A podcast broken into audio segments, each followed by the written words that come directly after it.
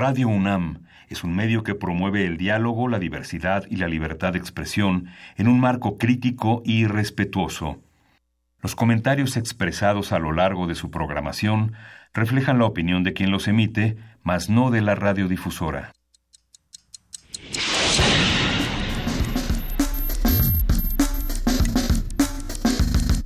Primer movimiento.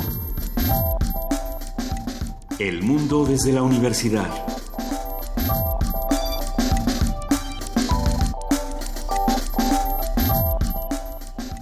Buenos días, son las 7, 7 de la mañana en este miércoles 24 de enero y estamos en la cabina. Juana Inés Esa, buenos días. ¿Cómo están? Buenos días. Luisa Iglesias se fue a Davos, entonces se fue a Davos. es nuestra corresponsal en Davos. Buenos Ella días. va, este, va a ser traductora y va a ser panelista en una de las mesas. Ya me En acabé. los hobnobs de Davos. Ya me acabé el panecito que me estaba comiendo. Ya puedo decir buenos días sin, sin tener que escapar a Davos. ¿Cómo están, Muy queridos bien, amigos? ¿Cómo están todos los que hacen comunidad con nosotros? Escríbanos, llámenos. Estamos en arroba P Movimiento, diagonal Primer Movimiento UNAM y en el teléfono 55 36 43 39. ¿Qué tanto pasó ayer, Miguel Ángel?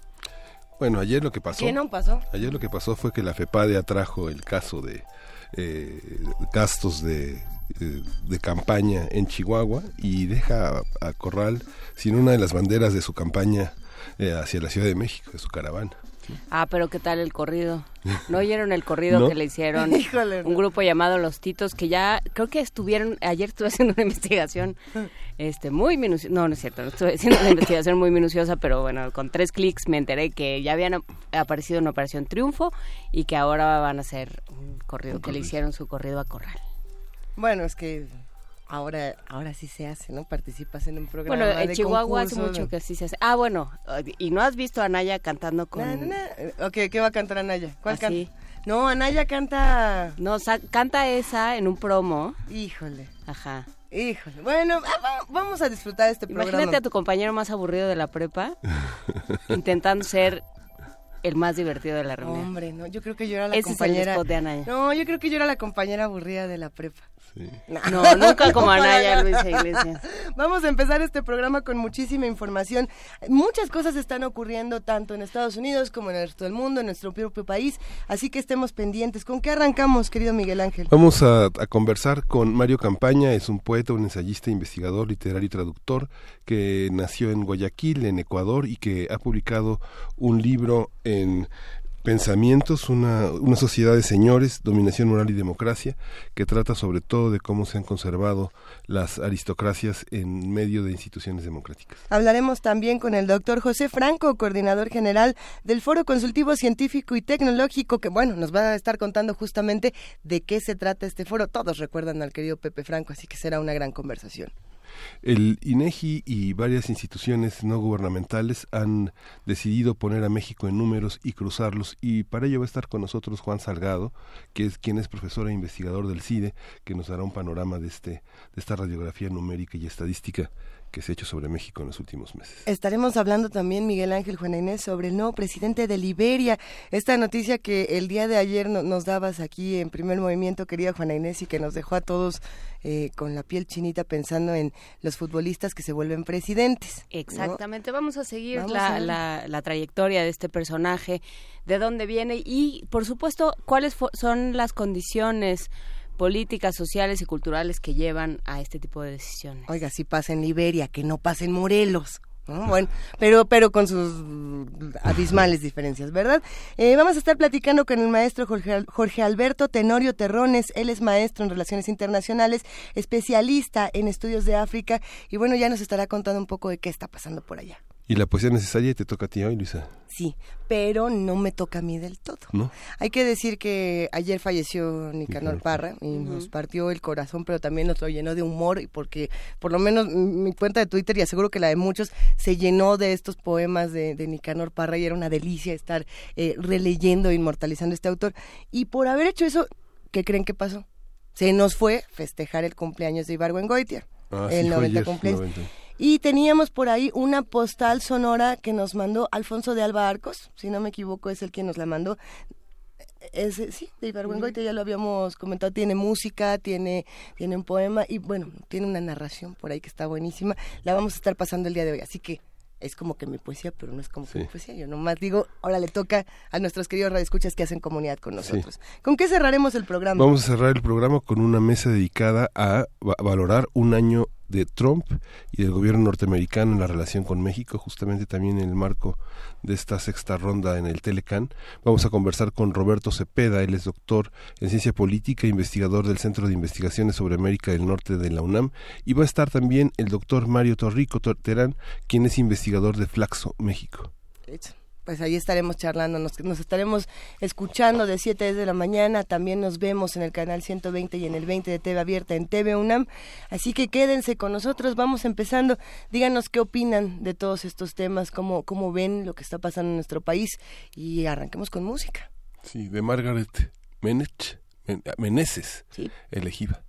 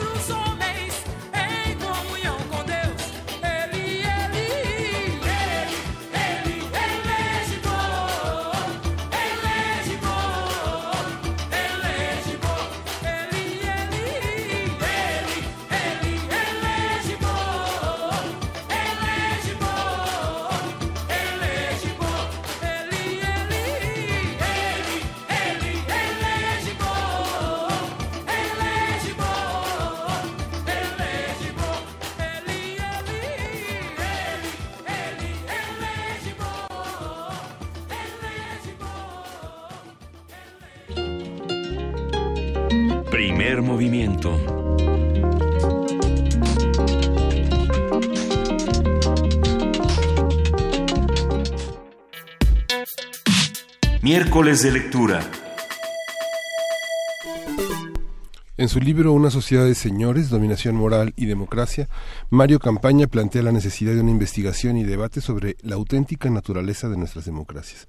Este ensayo es un recorrido por las plataformas sobre las que se han construido las sociedades modernas y específicamente las democracias occidentales. De acuerdo con el autor, vivimos una cultura señorial con bases y contenidos antidemocráticos que distorsionan las democracias. La cultura democrática tendría que hacer más fluido el devenir humano, en tanto constituye un progreso en las relaciones interpersonales de los seres humanos. Y a partir del texto Una sociedad de señores vamos a hablar sobre las nuevas formas de pensar y escribir sobre la democracia, qué vemos hoy y cómo distinguimos entre lo teórico y lo práctico en el terreno político. Nos acompaña Mario Campaña, poeta, ensayista, investigador literario y traductor. Buenos días, Mario. Cuéntanos buenos, días. un poco este trayecto sobre este logos político en Occidente, cómo ha implementado un lenguaje para referirnos democráticamente a lo más atávico, que es la aristocracia es un trabajo de siglos, creo yo, el que se el que todavía eh, heredamos nosotros. Yo he llegado a llamarlo como la obra maestra de la antigua nobleza, en la medida en que ha conseguido que pensemos en Occidente eh, que sus principios, mm, los valores que ellos acuñaron, la nobleza griega, después la nobleza romana y, la iglesia, eh, sus conceptos ideales eh, sean vistos como naturales, como propios de todo ser humano. Es así como todavía hoy percibimos eh, aquellos, aquellos conceptos que para que para la sociedad griega eran los propios de la de los reyes, de los de la, de la corte, eh, todavía hoy la primera respuesta pública a este libro apareció en Madrid en el diario El Mundo y, el articulista decía que el libro es interesante, plantea cosas interesantes, pero hierra al considerar como propio de la aristocracia lo que en realidad es consustancial al ser humano. He ahí una, una demostración del logro de la aristocracia. Tú te peleas mucho con el término, con esto de cuando hablamos de los humanos, ¿no? Tú dices, eh, o, el planteamiento fundamental del libro es, no estamos entendiendo a los humanos todos iguales. Así es, yo creo que inconscientemente, ahora, muy conscientemente, antes, eh, manejamos dos conceptos eh, opuestos de humanidad. Un concepto cabal, pleno, como el que definió Aristóteles cuando hablaba de los seres humanos, cuando habló del famoso son político y un concepto de humanidad rebajado, una especie de subhumanidad. Para, para la Aristóteles y para hoy, hoy, aunque a nivel inconsciente en la mayoría de los casos y muy consciente en otros, la humanidad en sentido cabal eh, es la humanidad del Señor y, de, y de todo un, cierto tipo de ciudadanos eh, y la humanidad menor, subhumanidad, la humanidad no realizada, son los otros, los demás. Allí está esa especie de definición de las dos humanidades que ha hecho el presidente de Estados Unidos.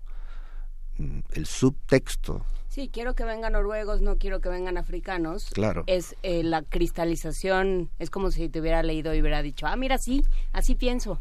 Las dos humanidades. Sí. La humanidad plena quiero que llegue aquí. Esa otra, esa subhumanidad, africanos, haitianos, no. Esos son los dos conceptos que no solo los, los maneja el presidente de Estados Unidos, está presente en las democracias. Si no, no sería el presidente de Estados Unidos. Si no, no sería el presidente, pero también está presente en, las democracias europeas, en las mayorías, en las democracias latinoamericanas. la noción de democracia también es importante en el libro, ¿no? Eh, tú dices es, es una es un error pensar que con la que con el advenimiento de de, con quitar al rey que llegaba por derecho divino y poner a alguien elegido por la mayoría, eh, se acababa con esta idea. Una cosa es que hay instituciones democráticas, dices, y otra es que haya cultura democrática. Así es. ¿Cuál es la diferencia? Bueno, la, institucionalidad eh, es, eh, sirve para establecer la representación o la representatividad con la que el poder se expresa, eh, cómo se elige a los representantes del poder, etcétera. Pero lo que organiza la vida social en términos cotidianos, el tejido que, que que encausa las relaciones individuales de grupos no son las instituciones. Las instituciones no influyen eh, considerablemente en la vida cotidiana. Lo que influye, lo que determina la calidad de la vida en las democracias no son las instituciones, sino la cultura. Es más importante la cultura que la institución. Eh, cuando digo cultura, desde luego no me, no me, refiero a las bellas artes, ¿no? Mm.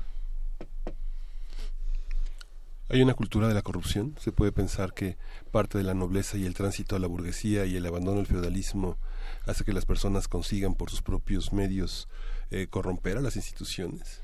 Claro, eh, eh, claro, claro. Es, la, mm, lo, yo llamo oh, cultura señorial finalmente al mm. libro, lo que tiene como base la cultura aristocrática, pero que no es propiamente hoy cultura aristocrática, por eso no la llamo cultura aristocrática, sino señorial, puesto que eh, en esa antigua cultura se ha engarzado otros elementos culturales que son más propios de la modernidad, es decir, más propios del capitalismo. Es decir, los principios mm, que nacen con el ejercicio de unas ciertas actividades, el ejercicio de las actividades de la burguesía, o sea, el comercio, la industria, las inversiones, etcétera.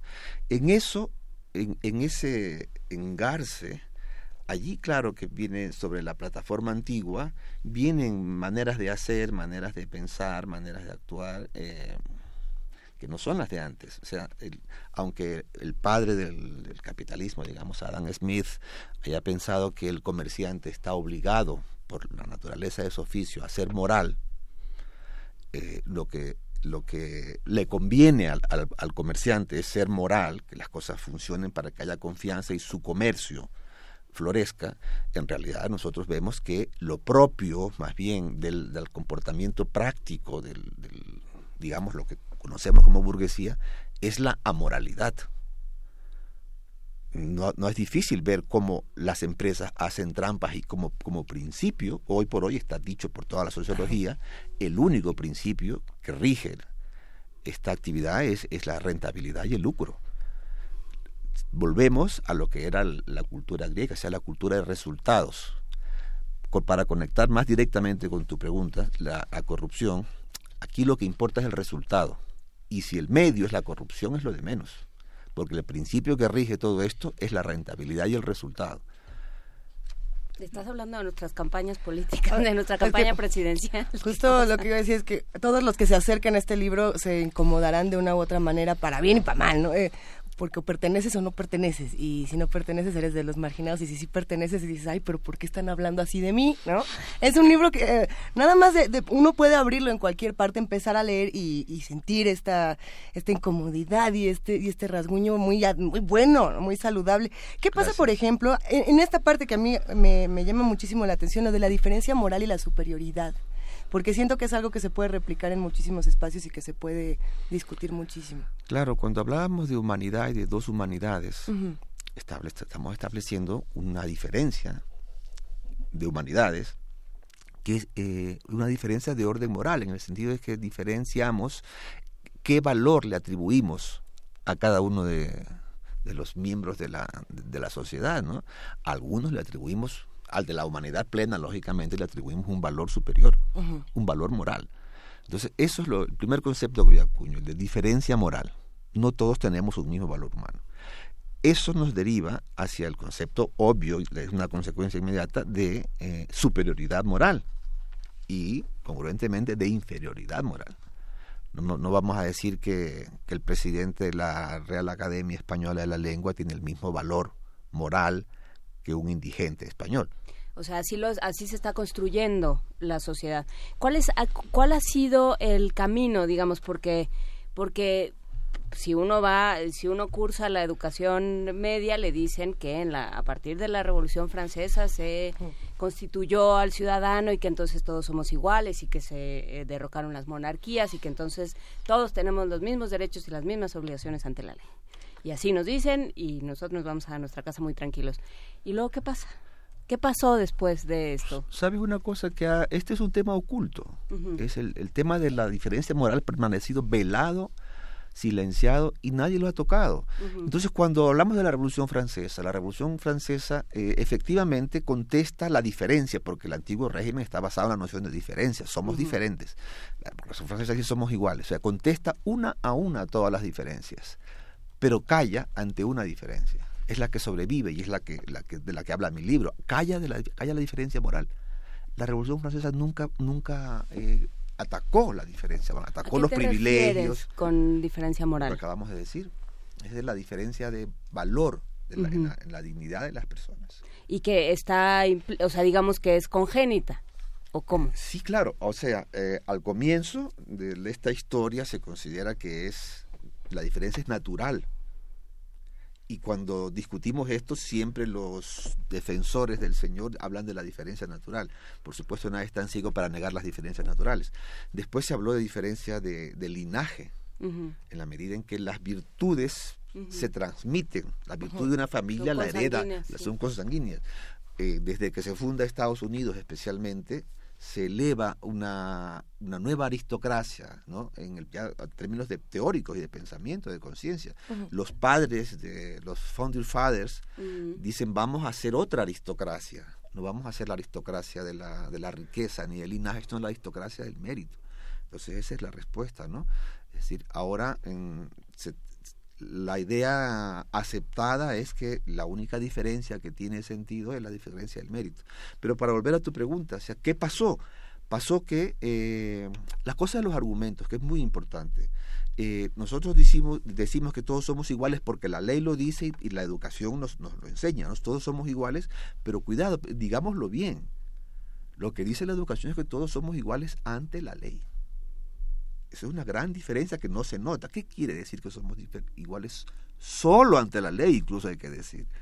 Somos iguales ante la ley, pero fuera, es decir, porque nos juzgan los mismos jueces y, y según las mismas leyes, lo cual no ocurría antes. Antes no era así. Ahora los mismos jueces, pero fuera de la ley, es decir, cuando estamos en las relaciones, por ejemplo, ahora que no estamos ante jueces ni nos va a juzgar las mismas leyes, allí ya no somos iguales allí ya yo soy diferente, tú eres diferente, tú eres inferior o yo soy superior.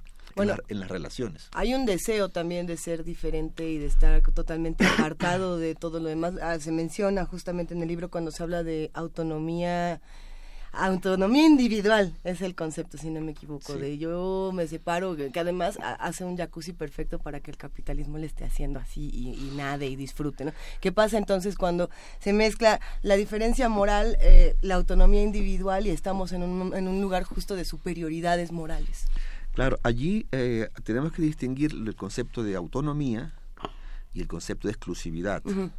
La autonomía es un ideal, eh, un ideal, digamos, casi una utopía del pensamiento fundador de la democracia, en el sentido que autonomía es un valor, un valor que dice no vamos a tener personas tuteladas, ni por la iglesia, ni por nadie, sino que vamos a tener eh, personas deliberantes que por sí mismos decidan lo que quieren hacer, cómo quieren vivir que quieren respetar las leyes y, eligen el bien por sí mismos. Eso quiere decir autonomía, porque antes el tutelaje era venía del, del, exterior, ¿no? Ahora el tutelaje va a ser de mi conciencia.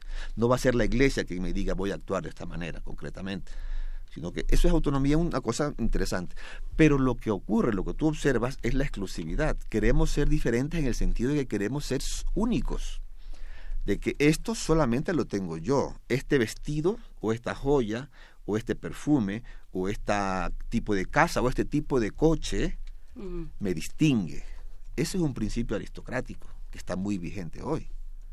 Sí, este, este factor, por ejemplo, no se recuerda los trabajos en los 60 de Bourdieu, la distinción, claro. y luego la distinción de clases en, la, en, la, en, el medio de la Sorbona, que era que él decía que estaba en todos los medios sociales. Claro. ¿Cómo cambiar el lenguaje? Digamos que hay una parte que se distingue en las instituciones universitarias, en las instituciones del Estado, pero en la, en la parte empresarial es muy evidente, la gente hereda un puesto, aunque vaya a Harvard a estudiar economía para dirigirlo, para ser el gerente es el lenguaje del señor, es el lenguaje del súbdito, continúa en la empresa eh, de una manera indiscutible. Absolutamente, es que lo heredamos. Sea, en la empresa, eh, otra vez, está vigente lo de la meritocracia, lo de la excelencia, todos conceptos aristocráticos, que están re, refundados y revalidados por la empresa de hoy, por la sociedad de hoy. Eh, esa, esa presencia señorial nutre a la dirección actual y al vocabulario, el vocabulario es como mero reflejo, nutre al mundo de hoy, el mundo empresarial de hoy, son los mismos principios. Estamos hablando con Mario Campaña, para quienes acaban de sintonizar su radio, donde andaban muchachos. Eh, Una sociedad de señores es el libro que viene a presentarnos. Un ensayo sobre, un ensayo en el mejor sentido de, de, de la tradición ensayística, ¿no? Eh, tú, tú lo dices, no haces un trabajo... Eh, muy científico, basado en, en, en, datos, has estudiado 500 ratones y, y 300 palomas y ninguna de estas cosas, ¿no? No hay ratones en laberintos, pero sí hay una observación del ser humano y una lectura eh, muy minuciosa, la, la, bibliografía es imponente, de vestigios. Eh, ¿De dónde, cómo llegas eh, de un trabajo de poesía, de ensayo, de investigación, de traducción? ¿Cómo llegas a, a decir esto hay que decirlo? Es curioso porque el libro tiene un origen eh, literario en ese sentido. Claro, yo soy un lector, soy escritor y por tanto lector li principalmente literario, y es allí en la literatura, en las lecturas maduras, digamos, de la literatura que empiezo a percibir estas cosas. O sea, tú, si tú haces una lectura adulta de los poemas homéricos, te das cuenta de que es un destilado de la aristocracia. Y si vives en América Latina también. Y luego, aparte de las observaciones literarias, están las observaciones prácticas. Uh -huh. Ya en la vida de ciudadano, tú empiezas a notar las relaciones, eh, fenómenos, ¿no? Y, y, dices, pero esto, esto tiene eco del pasado.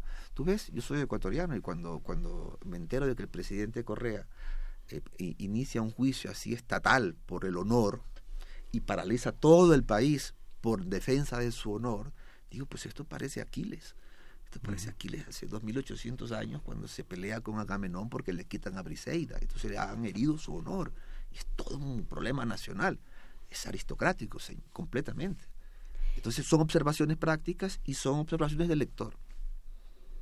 Y conjuntadas en una, en una realidad muy, muy concreta, porque es a lo que seguimos viviendo. O sea, eh, sí puedes hablar de, eh, de qué pasó después de la Revolución Francesa, pero también este, hablas de los señores como los empresarios, los políticos, como quienes dicen yo soy mejor que tú y por lo tanto yo tengo el poder o yo tengo los la capacidad y los privilegios. Sí, es un libro sobre las sociedades de hoy, uh -huh. no es sobre el pasado.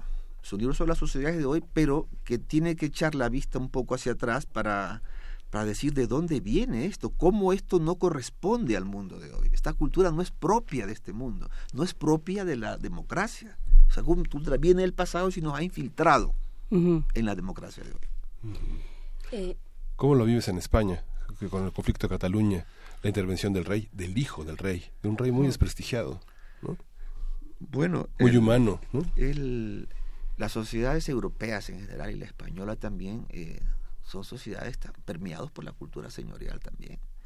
¿no? Eh, España particularmente eh, tiene, tiene presencia. Yo, este libro, una de las observaciones originales de este libro, originarias más bien de este libro, las hice en España cuando los, las revueltas del 15 de mayo, uh -huh. los, los comerciantes de la Plaza del Sol empiezan a protestar por los por las acampadas y así, y había que verlos en televisión, la cara de desdén y de desprecio que ponían los comerciantes de la, de la zona frente a los manifestantes, una cara de desprecio a esta gente, ¿no? esta gentecita que viene aquí a, a enturbiar el negocio. Era la cara del Señor, a mí me vino allí en esas observaciones, verlos en televisión. Entonces, en España se nota mucho también, incluso en términos topográficos, así uno, son como dos mundos muy diferentes, el mundo de las clases altas, el mundo señorial y el mundo popular. Mm, topográficamente digo en el sentido de que la ciudad entera, por ejemplo Barcelona, que es donde he vivido, se parte en dos. Está la zona alta y la zona baja. La zona alta es la zona de los señores, pero alta en sentido geográfico incluso. Allá están ellos y acá estamos nosotros, los, los otros. Sí, cuando vas a, Ciudad de Guatemala, por ejemplo, tienen una especie como de ciudad amurallada, así como nosotros tenemos Santa Fe, pero ellos amurallaron Santa Fe. Y entonces no puedes pasar y entonces eh, solo puede pasar la gente de servicio y con una credencial y con una... Sí. Es, eh, Planetas distintos. Completamente. Eh, ¿Qué pasa en México? Nos lo comenta Ricardo Peláez, pero también yo lo estaba pensando, hay este término, se ha acuñado este término que es el mi reinato porque eh, personas de cierta eh, de ciertos estratos sociales se llaman unos a los otros mi, bueno hombres por supuesto no mi rey. Y entonces eh, son lo que llamamos acá los juniors no los hijos los este los herederos quienes nacen en el privilegio y les parece completamente natural esta distinción sí sí. Conozco la la categoría esta me la han enseñado. Sí bueno necesariamente. Sí este pero no es una cosa distinta. Es lo mismo. Es lo mismo. Estos, este, estos grupos, estos jóvenes, son personas educadas, criadas, este, modeladas por esta cultura y por tanto no pueden ser diferentes si tienen el poder. Entonces, es la, eh, previsiblemente uno puede imaginar cómo hablan, no cómo se refieren a los otros, como la chusma y cómo se imaginan la vida y cómo se deconstruye esto, porque si está tan acendrado, o sea, si es algo que se entiende, igual que, se, que, que entendía Luis XVI o Isabel de Inglaterra, dónde había nacido y qué le correspondía y cómo estaba organizado el mundo, así plantea este libro, lo pensamos todos. Efectivamente, yo creo que sí. Nosotros también. Claro, ¿cómo se desconstruye? Eh, ¿Cómo se va eh, minando un poco?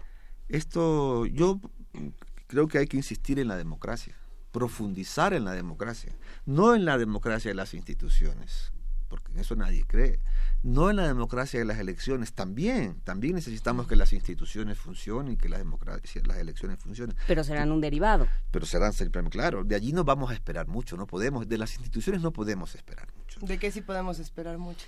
de lo que llaman la sociedad civil, es decir, la profundización en la democracia en un aspecto de la democracia, que es el aspecto de la cultura. Profundizar en la cultura democrática de modo que las, la, vida de la sociedad civil presione a las instituciones y consiga ir transformando las instituciones y eso realimente la renovación de la vida de la vida civil. Pero tenemos un capitalismo, el capitalismo es capaz de corromperlo todo. O sea, sobre todo No, pero además estaba pensando, la propia filantropía que en un principio muy lejano podría decir es eh, su, su existe para que todos seamos iguales, ¿no? Para, pero no. existe para que establezcamos las diferencias y para que el, inferior le agradezca al inferior, al superior. Para eso existe la filantropía. Para, para que la, la, el agradecimiento sea explícito. Mira que yo te hago bien a ti. Entonces sé agradecido conmigo en, toda esta discusión donde entra la, la violencia.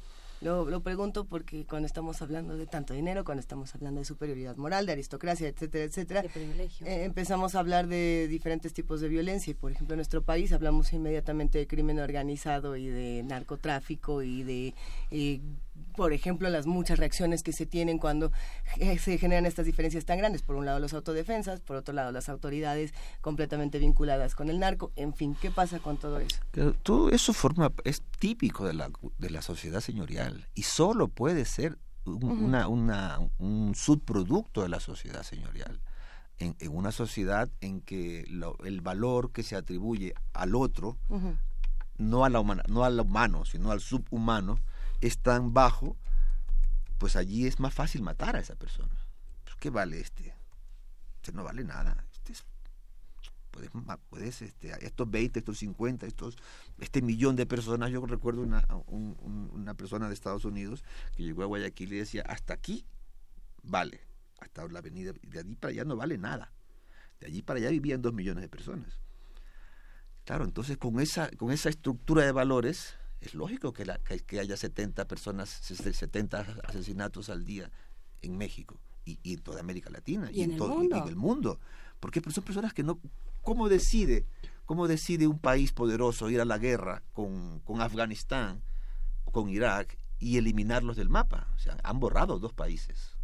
Porque esos países simplemente no, no valen nada, claro. Hay la gente que vive ahí no es humanidad. Por eso la violencia, eso solo puede ser un subproducto de la sociedad y del pensamiento señorial que atribuye escasísimo o nulo valor a buena parte de la humanidad. Cuando Aristóteles teoriza sobre qué es el ser humano, la conclusión rigurosa es que el ser humano realmente era el ciudadano de la polis, o sea, cuatro. Los demás no eran humanos. Y además es una idea que atraviesa izquierdas y derechas. Izquierdas y derechas. Pues lo que ya a estas alturas sean izquierdas y derechas, porque ya cada vez está más... O sea, la noción de jerarquía es defendida por izquierdas y por derechas. A mí alguien de izquierda me acaba de decir, el libro es irrelevante en la medida en que la jerarquía es necesaria para mantener el orden. Sí, se habla de líder moral. Claro. Se habla de, este, de de caudillos, o sea, se, se va hablando... Como necesidad, es que es una cosa muy arraigada, como tú dices. Pero entonces si tuvieras que darle este libro a, a, quienes tú estas personas necesitan realmente leerlo, todos lo, lo, tienen que leer, es una, es una delicia, pero si voy a agarrar a este sujeto en particular que está ejerciendo estas estructuras y estos discursos, tome mi libro, por favor, para que se dé una buena cachetada existencial. ¿Quiénes serían? ¿Quiénes tendrían que estarlo leyendo? Para cachetadas no sé porque los, gobiernos, los, líderes son invulnerables, son invulnerables, y no hay manera de persuadir con pero este libro yo se lo daría a un maestro, que tiene la responsabilidad de educar a las nuevas generaciones. Entonces qué bueno que está aquí. Y por ello lo de la una sociedad de señores, dominación moral y democracia, editorial Jus. Eh, de Mario Campaña. Muchísimas gracias, Mario, por venir esta mañana con nosotros. Gracias a ustedes, ha sido un placer. Y bueno, pues nos dejas eh, con un libro muy incómodo, como decía Luisa, pero creo que muy necesario. Muchas gracias. Muchas gracias a ustedes. Nos vamos a despedir con un poco de música. Esto que vamos a escuchar a continuación es el fandanguito. Venga de ahí.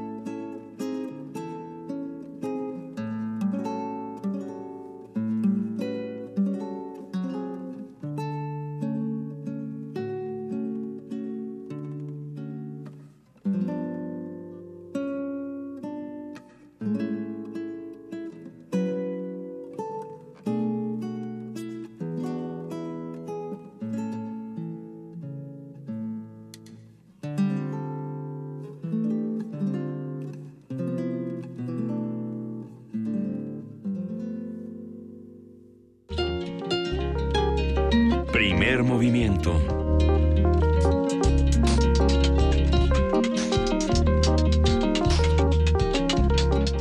Y ahí voy yo a decirles que el fandanguito, pero no era el fandanguito, que era lo que acabamos de escuchar, querido Miguel Ángel Quemain.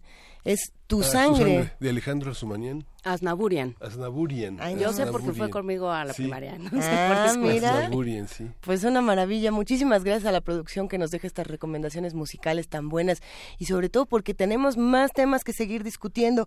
Eh, estamos preguntándonos fuera del aire qué está pasando en el Foro Consultivo Científico y Tecnológico y para ello en unos momentos más vamos a estar hablando con Pepe Franco. José Franco justamente es el coordinador general del foro y si no me equivoco ya se encuentra en la línea. ¿Cómo estás querido Pepe? Muy, muy bien, Luisa. ¿Qué tal? Buen día. Te queremos, Pepe. ¿Cómo va todo? Cuéntanos un poco de qué está, de qué está ahora el Foro Consultivo Científico y Tecnológico. Mira, estamos haciendo varias cosas eh, y en particular creo que es importante mandar un mensaje a todo a todo el auditorio. El, eh, nuestro país, eh, México, es parte de un grupo que es el grupo de presidentes, primeros ministros, etcétera, de los países iberoamericanos.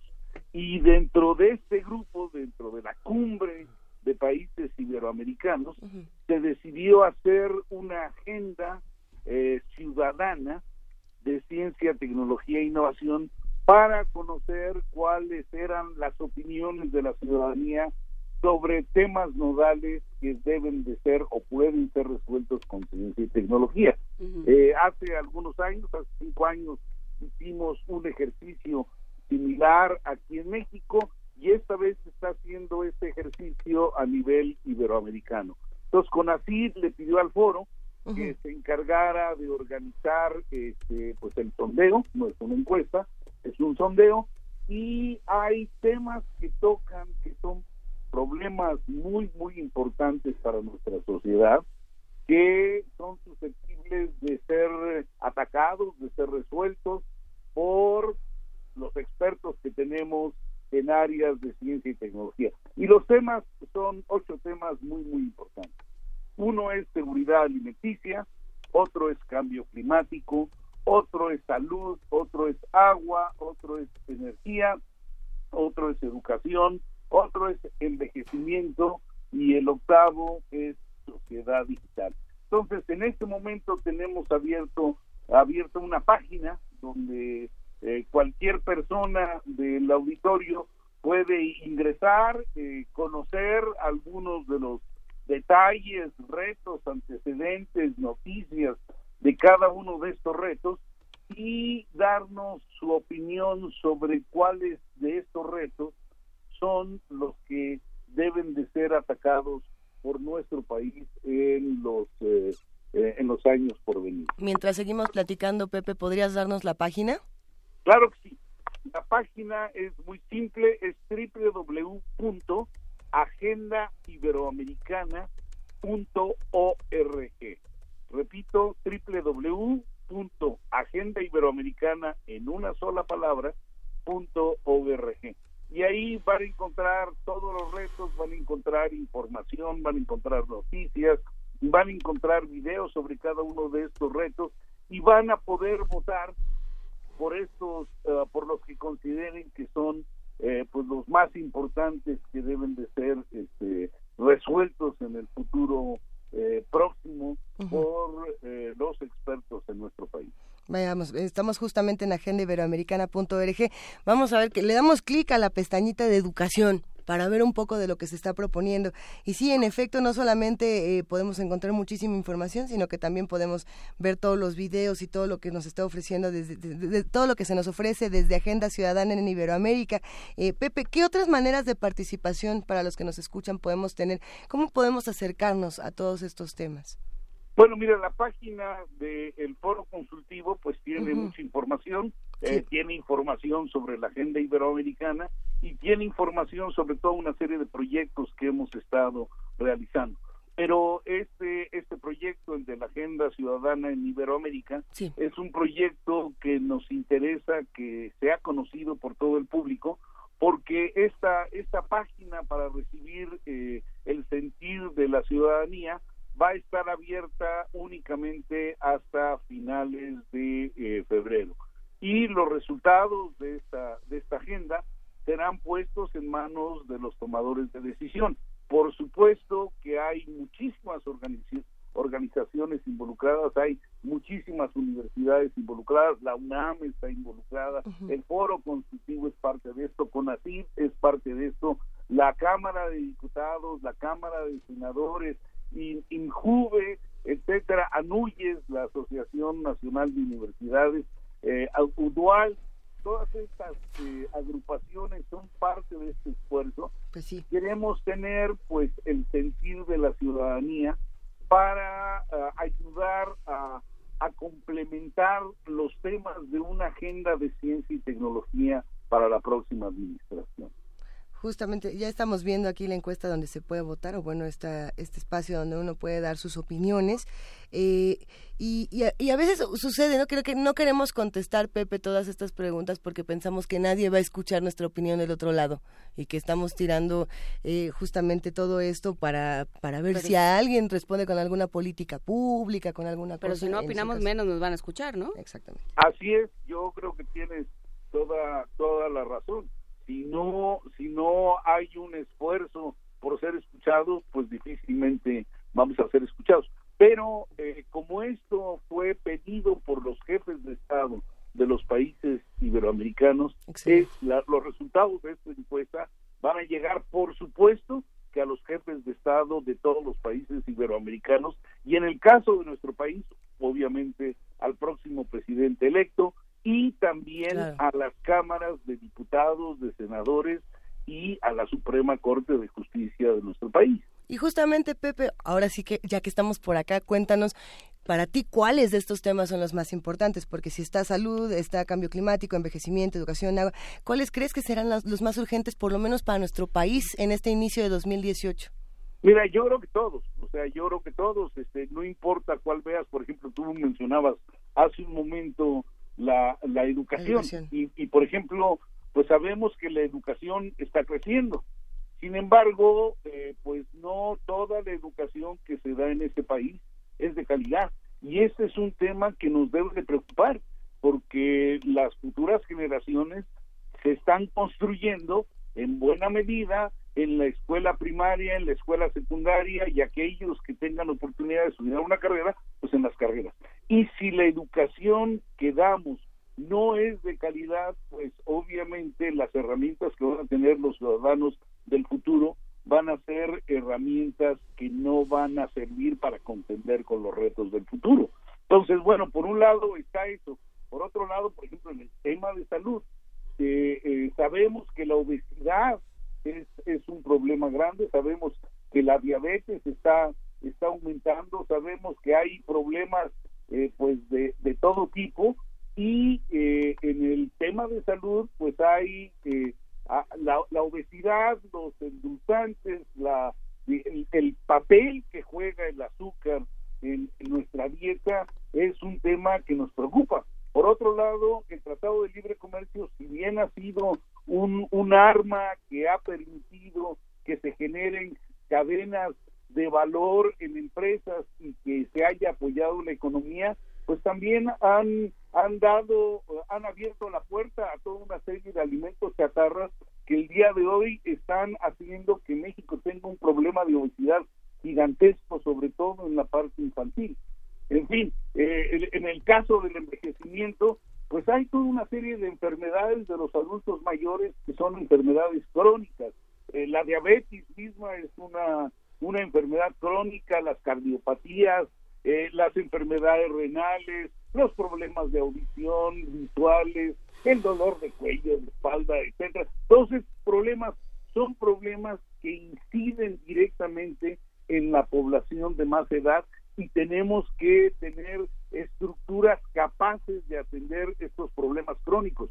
Por otro lado, pues este el número el número de personas que, llegan a la tercera edad cada día es mayor estas personas dejan de trabajar eh, eh, y eh, al, al, al, tener buena salud, muchos de ellos, y no estar trabajando, bueno, hay un problema económico en nuestro país porque hay una parte de la población que no está aportando al desarrollo económico. En fin, eh, digamos, todos estos problemas son problemas de nuestra sociedad, son problemas importantes en nuestro país que deben de ser atendidos y yo creo que la buena noticia de todo esto es que tenemos expertos que conocen los problemas, que han estudiado los problemas y que tienen visos, caminos para resolverlos y lo que se necesita es que los tomadores de decisión, tanto público como privados, puedan atender las sugerencias de los expertos. Eh, Pepe Franco, te agradecemos mucho esta conversación. Estaremos pendientes de los temas que se decidan para esta agenda, participaremos y eh, ojalá podamos platicar contigo cuando se consoliden los resultados para también darle seguimiento porque eh, porque además bueno son son problemas todos los que has mencionado son problemas que se han ido eh, gestando y se han ido estructurando durante siglos entonces bueno cómo vamos a darles la vuelta también pensando en el largo plazo, no nada nada que se pueda anunciar de un informe de gobierno a otro, nada que se pueda poner en una en una diapositiva eh, va, a representar un cambio significativo, un, cambio de raíz. Entonces, bueno, pues eh, los que sí nos quedamos en, nuestros mismos puestos, que somos nosotros, nuestros puestos de ciudadanos, vamos dando lata. Definitivamente, Juan Inés. Y bueno, yo quiero decir que este esfuerzo es solamente un parte de un gran esfuerzo que está haciendo el rector de la UNAM. El rector de la UNAM ha convocado a como 70 instituciones para que juntas construyan eh, una, una agenda de ciencia, tecnología, innovación eh, y, educación para nuestro país para, para, para la próxima administración. Entonces, esto va a aportar al esfuerzo que ya está haciendo la UNAM y yo creo que es muy, muy meritorio el trabajo que está haciendo nuestro rector Graue para tratar de desarrollar esta agenda. ¿Podemos repetir la página, queridísimo Pepe Franco? Claro que sí, www.agendaiberoamericana.org. ¿Y la del foro? Ah, la del foro consultivo, pues es este, como su nombre lo dice, foro consultivo tal cual, ¿no? Entonces, si lo buscan como foro consultivo, van a encontrarlo rápidamente en las redes sociales. Que por cierto hay que decir que está en sus dulces 16, pero bueno, ya lo seguiremos contando después, Pepe. Efectivamente. El año pasado era la quince, estaba quinceañera, pero ya felices felices 16 años del foro. Gracias, Pepe Franco, te mandamos un abrazo. Muchas gracias, Luisa, un gran abrazo. Eh, Juan Inés, Miguel Ángel, les mando mucho, mucho cariño a los tres. Igualmente, Pepe, gracias. Vamos a una pausa aquí en primer movimiento y regresamos a las 8 de la mañana, no solamente a través de Radio UNAM, sino también a través de TV UNAM. Sigan con nosotros. Primer movimiento. Hacemos comunidad.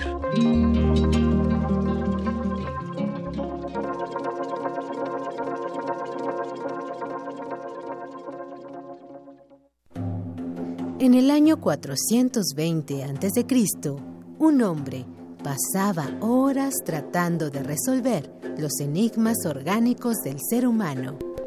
Hoy, gracias a él, lo último sobre investigación y salud llegará a tus oídos.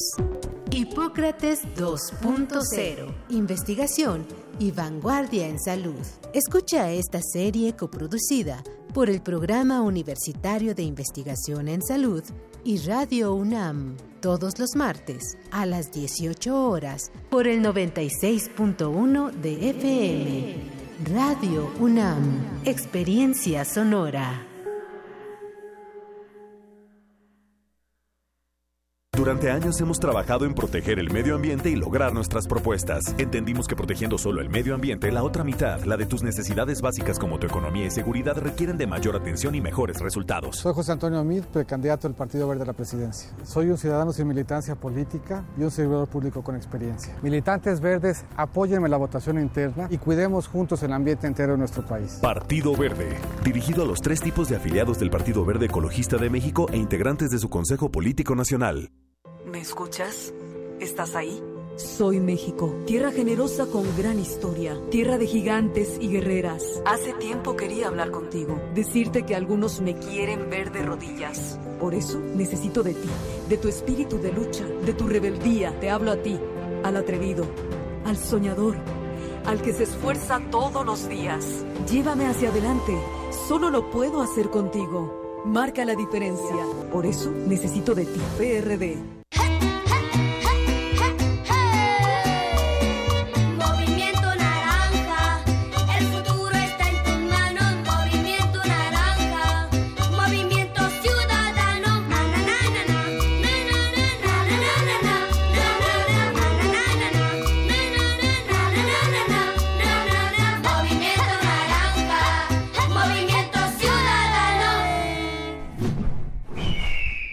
Movimiento Ciudadano.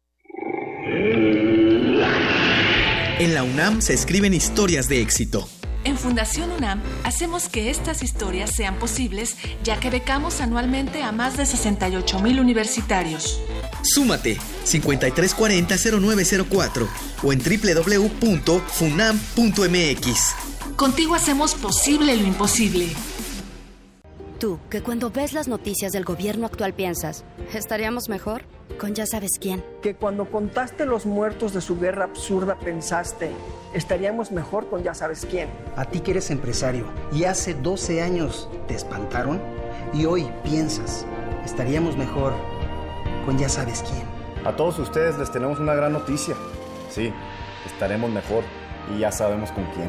Morena, la esperanza de México. Juntos haremos historia. Tú, que cuando ves las noticias del gobierno actual piensas, ¿estaríamos mejor?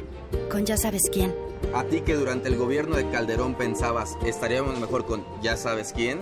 A ti, que después de ver lo que hizo ya sabes quién en la Ciudad de México, llevas 12 años pensando que estaríamos mejor con ya sabes quién. A todos ustedes les tenemos una gran noticia. Sí estaremos mejor y ya sabemos con quién. El PT está de tu lado. Juntos haremos historia. En México ya no va a haber más pobres. ¿Saben cómo le vamos a hacer? Acabando con la pobreza. No, hombre, unos genios. Dar discursos sobre pobreza es muy fácil. Lo difícil es apoyar a quien no tiene lo suficiente, como lo hicimos en Sol, donde salieron de la pobreza extrema dos millones de mexicanos. ¿Qué prefieres? ¿Gritos y discursos o experiencia y soluciones reales para tu familia? José Antonio Mí, precandidato del PRI a presidente de la República. Mensaje dirigido a los miembros de la Convención Nacional de Delegados. PRI. A recorrer me dediqué esta tarde las solitarias calles de mi aldea. Al filo del acantilado vivió Nicanor Parra. Acompañado por el buen crepúsculo que es el único amigo que me queda. Llevó la palabra al límite, la sacó del pantano y la volvió lápiz de paisajes. Todo está como entonces. El otoño y su difusa lámpara de niebla. Solo que el tiempo lo ha invadido todo con su pálido manto de tristeza. Rompió la quietud y se erigió antipoeta. Solo que el tiempo lo ha borrado todo como una blanca tempestad de arena. Nicanor Parra, 1914-2018.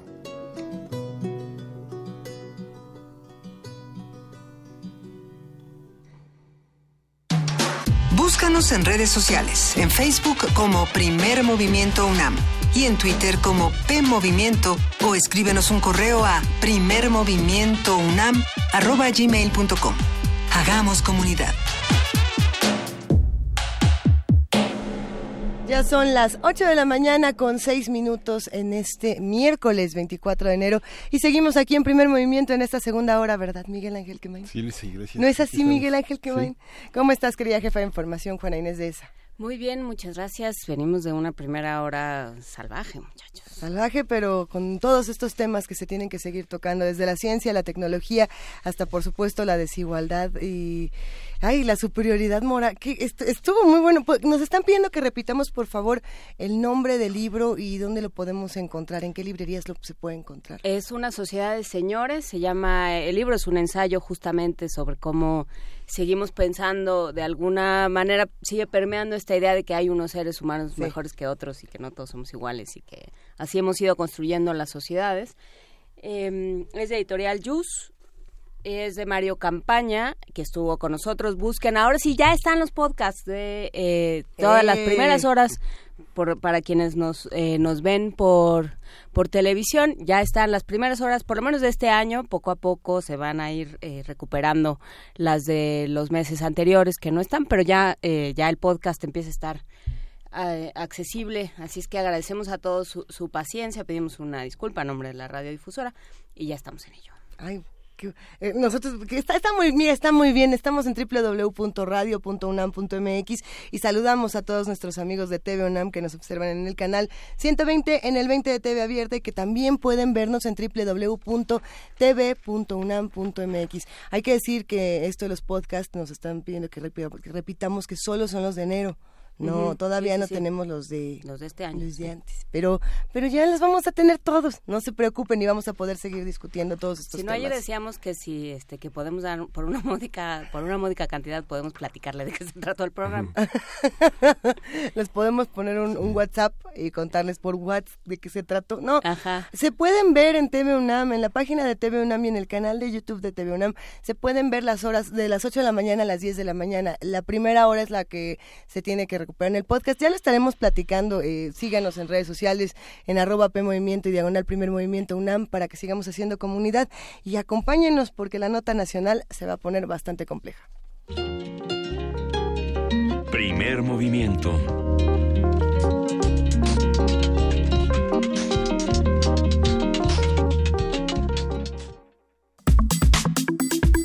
Nota nacional. La encuesta nacional de seguridad pública urbana, realizada por el INEGI, reveló que el 75.9% de los mexicanos considera que la ciudad en que viven es insegura. Este porcentaje es la mayor percepción de inseguridad que se tiene en el país desde diciembre de 2013. Las ciudades son el porcentaje de percepción de inseguridad, ma- las, ciudades que tienen el porcentaje de percepción de inseguridad más alto son Reynosa con 95.6%, Chilpancingo con 95.4%, Villahermosa con 94.4%, Coatzacoalcos con 93.6%, Fresnillo con 94.89%, la región norte de la Ciudad de México con el 92.7% y Ecatepec con el 86.6%. Por otro lado, de acuerdo con la encuesta, las ciudades con mayor percepción de inseguridad son Mérida con el 29.1, Puerto Vallarta con el 31.5, Saltillo con el 36.6, Piedras Negras con el 41.1, Campeche con el 46.6 y Durango con el 52.3. Estas son las más tranquilas. Sí, con menor percepción. Las que tienen menor percepción. Según cifras del Secretariado Ejecutivo del Sistema Nacional de Seguridad Pública, el año pasado fue el más violento en los últimos 20 años en nuestro país. Se registraron 23.101 homicidios dolosos durante los primeros 11 meses del año. Las mujeres percibieron un nivel de inseguridad mayor en comparación con los hombres, 80.5 frente a 70.6%. Vamos a hacer un análisis de estos datos que arrojó el INEGI y el Secretariado Ejecutivo de Seguridad sobre la seguridad y percepción que de ella tienen los ciudadanos, con el doctor Juan Salgado, quien es profesor e investigador del CIDE. Buenos días, Juan Salgado. Buenos días, saludos y saludos al auditorio. ¿Cómo entendemos tantos números? ¿Cómo, cómo aterrizan en la... qué significan para nuestra vida cotidiana como ciudadanos?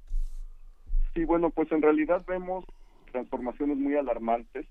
Al- algunos delitos continúan, pues bueno, su, su evolución o continúan su, digamos, eh, su incidencia eh, de manera que no se transforma estadísticamente eh, en términos significativos. Sin embargo, hay en particular algunos delitos de alto impacto como secuestro, fraude, extorsión, que han tenido aumentos muy importantes en algunas modalidades que impactan sobre todo a las áreas urbanas. Y es precisamente por eso que en esta encuesta de seguridad urbana de INEGI vemos estos aumentos tan importantes de, de- en términos de percepción delictiva. La percepción delictiva es distinta a la incidencia y también requiere políticas públicas que son específicas y distintas con respecto a las cuales se trata el delito común.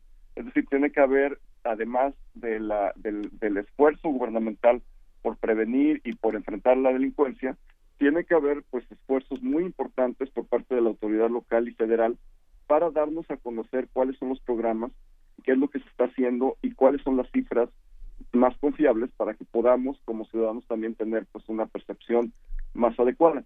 Sin embargo, lo que estamos viendo es resultado precisamente de que la ciudadanía ve en el día a día que, digamos, continúan sucediendo estos delitos de alto, de alto impacto con mayor frecuencia y esto pues obviamente transforma su percepción sobre, sobre la delincuencia y es bien interesante lo que señalaron con respecto a la percepción de seguridad de las mujeres. En términos de género es muy distinto cómo afecta diferenciadamente la, la inseguridad a hombres y a mujeres. La mayor parte de víctimas del delito son hombres, hombres jóvenes, y por muchos es una cantidad mayor a, a la victimización de mujeres. Sin embargo, debemos recordar que las mujeres también pueden ser víctimas de violencia y de delitos muy serios dentro de sus hogares, que no necesariamente entran a esta estadística común. Y por otra parte también, pues evidentemente para una mujer pues también implica riesgos diferenciados, caminar sola en la calle, tener que tomar transporte público, etcétera, y a eso se debe esta esta diferencia que ustedes señalan en la percepción con respecto a las mujeres. ¿Estos datos cómo se obtienen por las denuncias? Juan? Eh, no, en realidad estos datos, el secretario ejecutivo sí nos habla de denuncias, pero en el caso de la ENSU, de la encuesta de seguridad urbana y del ENVIPE, de la encuesta de victimización, van directamente a hablar con las víctimas. Son encuestas que realizan un muestreo muy amplio porque el INEGI tiene grandes capacidades y la gran diferencia es que nos reportan cifra negra. Y en este sentido, eh, lo importante de las encuestas de victimización es que nos dan un estimado bastante, bastante científicamente preciso de cuál eh, es la tasa de no denuncia. Y aquí hay otro punto también de percepción en el cual hemos visto en este último año un aumento importante de la no denuncia. Es decir, que la ciudadanía no se está acercando al Ministerio Público, a las policías, para denunciar lo que está pasando. Y esto significa que, pues, en términos de percepción, consideran, porque muchas de las causas que dan para no acercarse a denunciar, consideran que la autoridad no funciona y que por eso no tiene caso denunciar. ¿Cómo entendemos esta correlación de datos? Si uno piensa, por ejemplo, que las personas se sienten inseguras, tal vez desde una perspectiva más funcionalista podríamos pensar que es una sociedad paranoide. Podríamos pensar en la relación entre, los delitos cometidos y la percepción de esos delitos.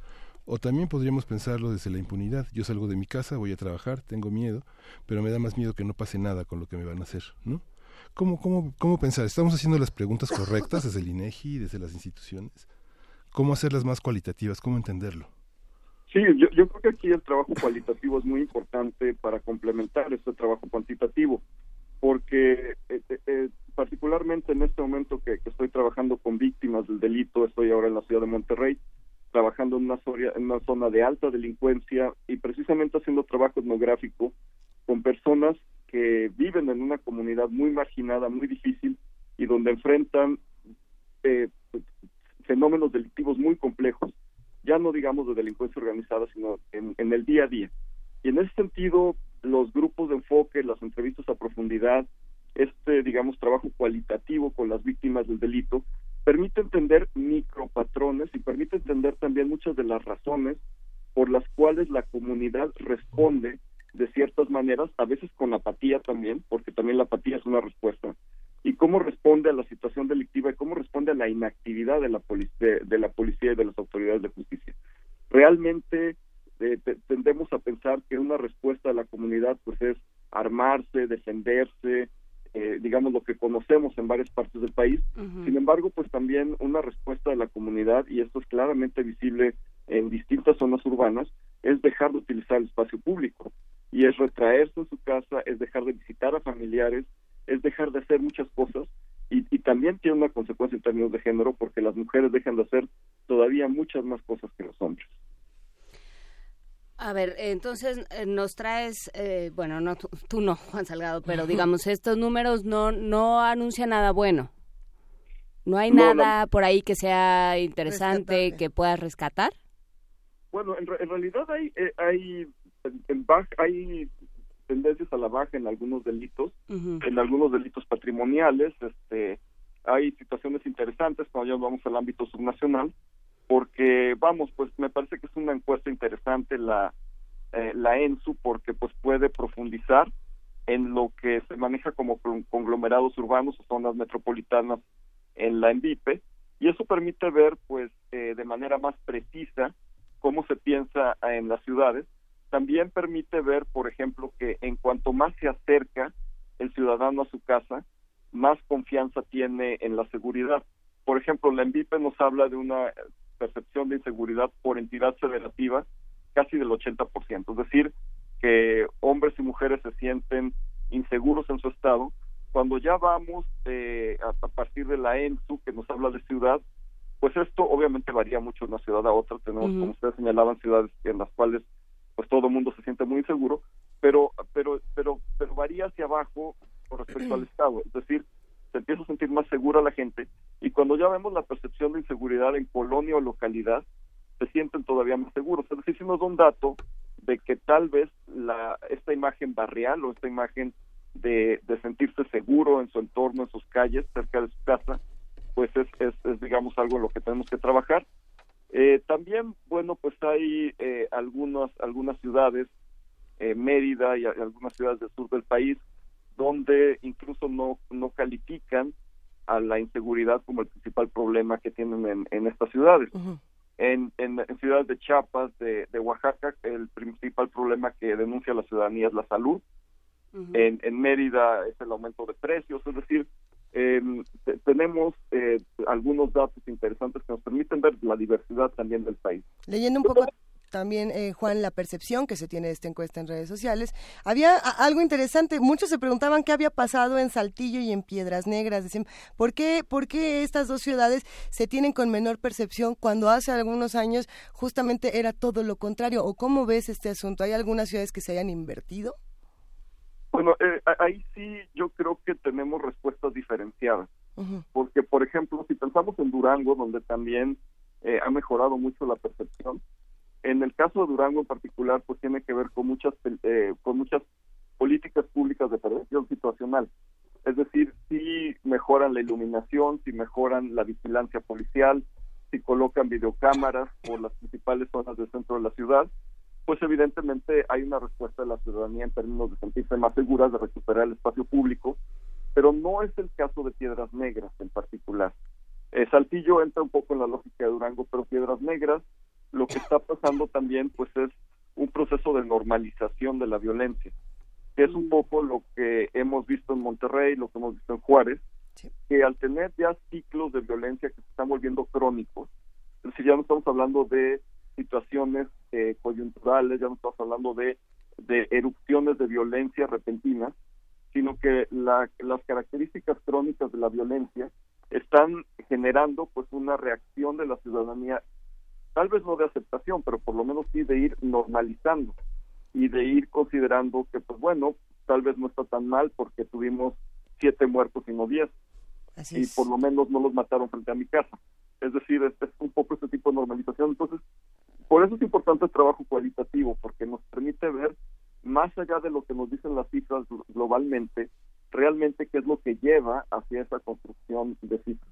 Pero ¿qué es lo que podemos esperar entonces? Que en unos 10 años, por ejemplo, los resultados que tenemos de Catepec, que es el 86.6%, disminuyan por esta normalización?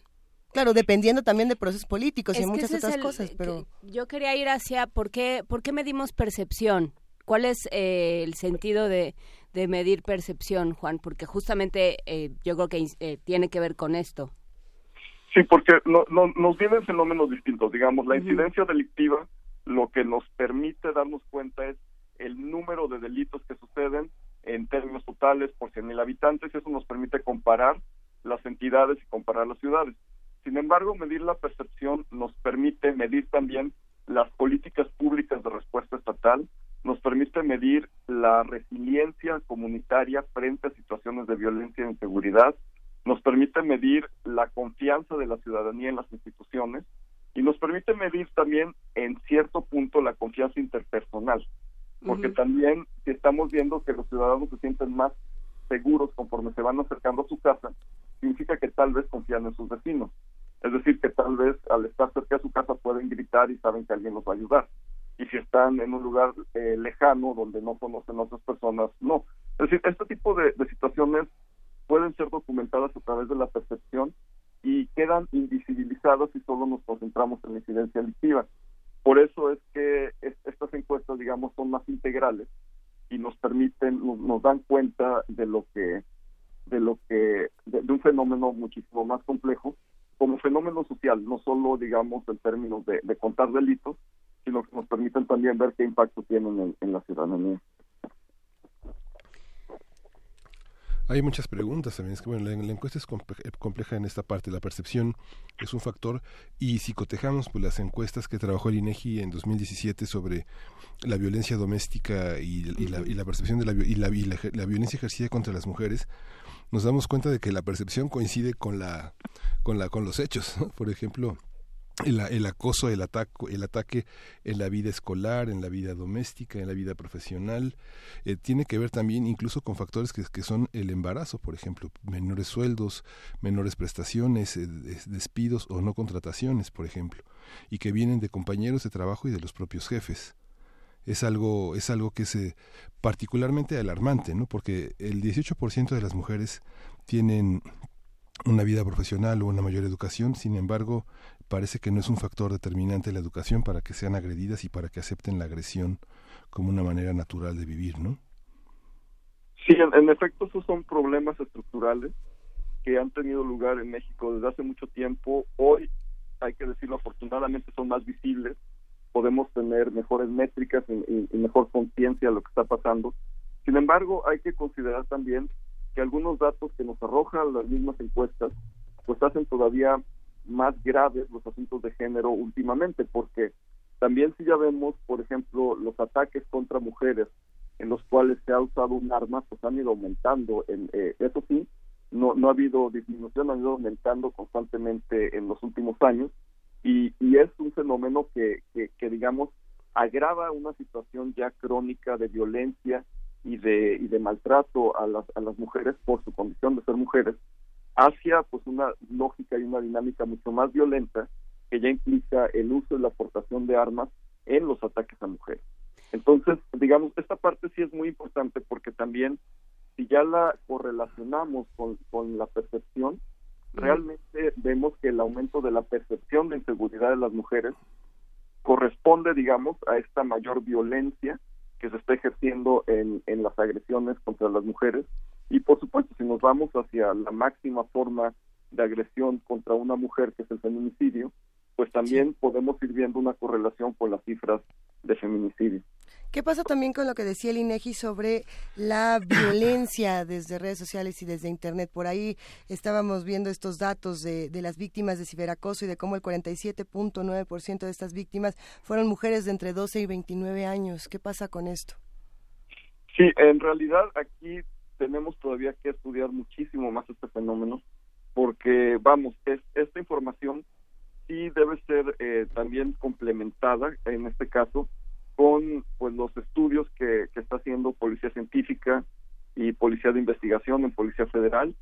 Y, y bueno otras entidades gubernamentales que también tienen datos muy importantes sobre ciberbullying y sobre la manera en la que en particular mujeres, sobre todo en edad escolar eh, y, mujeres jóvenes, son atacadas en, en, en, las redes sociales. Eh, no estoy seguro si es público, pero me ha tocado ver el, los resultados, digamos, de cómo eh, agentes de investigación que, que entran como usuarios simulados a las redes con perfiles de mujer son inmediatamente aproximados y agredidos por una cantidad de hombres que, es realmente impresionante. Entonces, creo que a esta información, digamos que son los números eh, que, nos da la numeralia más grande, sí hay que añadir, eh, y sería importante que pudiéramos tener eh, públicamente esa información, pues todo lo que se está generando de conocimiento sobre ciberbullying, porque esta es información muy importante para padres de familia, para autoridades escolares, y, para quienes están a cargo de proteger a, estas mujeres jóvenes. Y bueno, ahora eh, las cabezas, o sea, digamos que el gobierno federal está, está un poco en suspenso con esto de las elecciones, ellos están muy ocupados yéndose a diferentes escaños, organizándose para su puesto del, del año que entra, pero ¿cómo han reaccionado a estos números? ¿Cómo han salido a poner la cara después de estos números? Bueno, realmente fue hace cuatro años que tuvimos una gran reacción del gobierno federal frente, y, fue básicamente Osorio Chong, que se quejó amargamente de las cifras del INEGI y que dijo que, bueno, que básicamente el gobierno federal tenía una cifra de mil secuestrados y el INEGI presentaba como cien mil. Realmente, eh, a partir de ahí, pues no hemos tenido grandes pronunciamientos, ha habido como mucha omisión por parte del gobierno federal. Yo creo que no es solo las elecciones, en realidad, eh, pues una vez que quedó claro que el INEGI tiene autonomía, que tiene la independencia, que han seguido haciendo un trabajo excelente, a pesar de, eh, de este exabrupto tan terrible de la Secretaría de Gobernación, creo que la respuesta pues fue el ostracismo. Realmente hay mucho que aprender de las encuestas del INEGI y, y hay muchas lecciones importantes que se está dando, no solo de lo que está pasando allá afuera, sino de si funcionan o no funcionan algunas políticas públicas. Y en ese sentido, pues lamentablemente hemos tenido muy poca respuesta de parte de las autoridades federales y menos todavía de las locales. Pero sí seguimos teniendo confianza en el INEGI. O sea, te lo preguntamos a ti porque eres quien sigue los datos. Sí, el- el- la verdad es que, pues, eh, digamos, para ponerlo en una perspectiva internacional, pues el Centro de Excelencia de la Oficina de Naciones Unidas contra la Droga y el Delito, que está instalado en el INEGI, verifica y certifica también la calidad de, la, de, de la- de los procesos y además pues de las de, de las estadísticas. El INEGI también tiene grupos de enfoque con especialistas que revisan la encuesta de victimización, la encuesta de centros penitenciarios. Cada año se revisa a profundidad los cuestionarios, qué pregunta funcionó, qué pregunta no funcionó. Eh, eh, también se hacen eh, pruebas pilotos, es decir, es un trabajo muy profesional y creo que uno de los eh, de, los grandes eh, de las grandes ventajas que tenemos con la autonomía del INEGI es que presenta las cifras como son. Ahora que desafortunadamente pues no todos los ciudadanos estamos pues eh, revisando lo que publica el INEGI y sobre todo actuando en torno a, a, lo a la información que nos da el INEGI, porque qué mejor sería que poder hacer nuestras denuncias con base en evidencia y decir, eh, ya que tenemos pues toda esta producción, porque es una producción inmensa, estamos hablando aquí del séptimo levantamiento de una encuesta de victimización, estamos hablando ya de encuestas especializadas como la de seguridad urbana, como la de seguridad en empresas, es decir, tenemos encuestas ya no solo genéricas de, de victimización, sino muy especializadas, que nos dan datos para poder sentarnos con las autoridades y decirles qué hacemos frente a esto, porque eh, realmente pues es un método científico que nos está dando información de lo que está pasando allá afuera y es distinta a la información que ustedes tienen en el, en el gobierno con respecto a, eh, a, a las denuncias.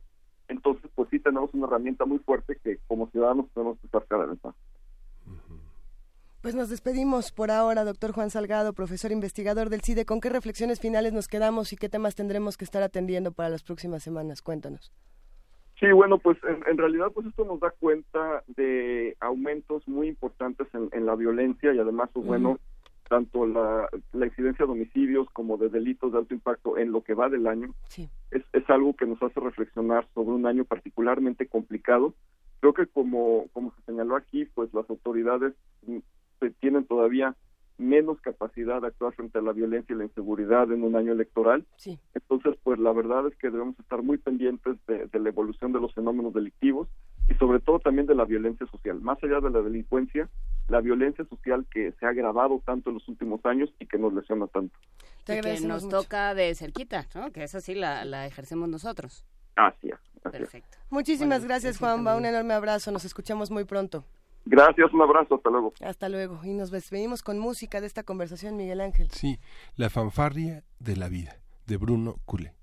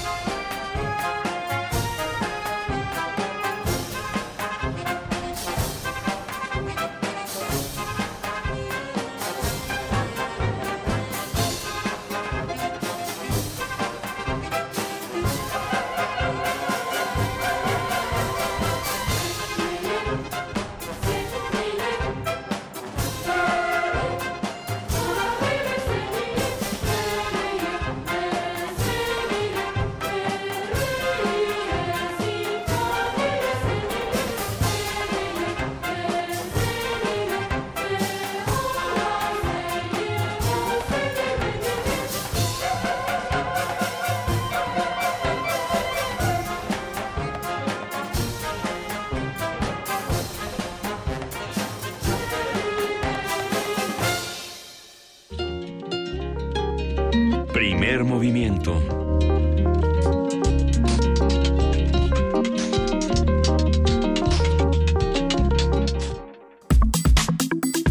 Nota Internacional.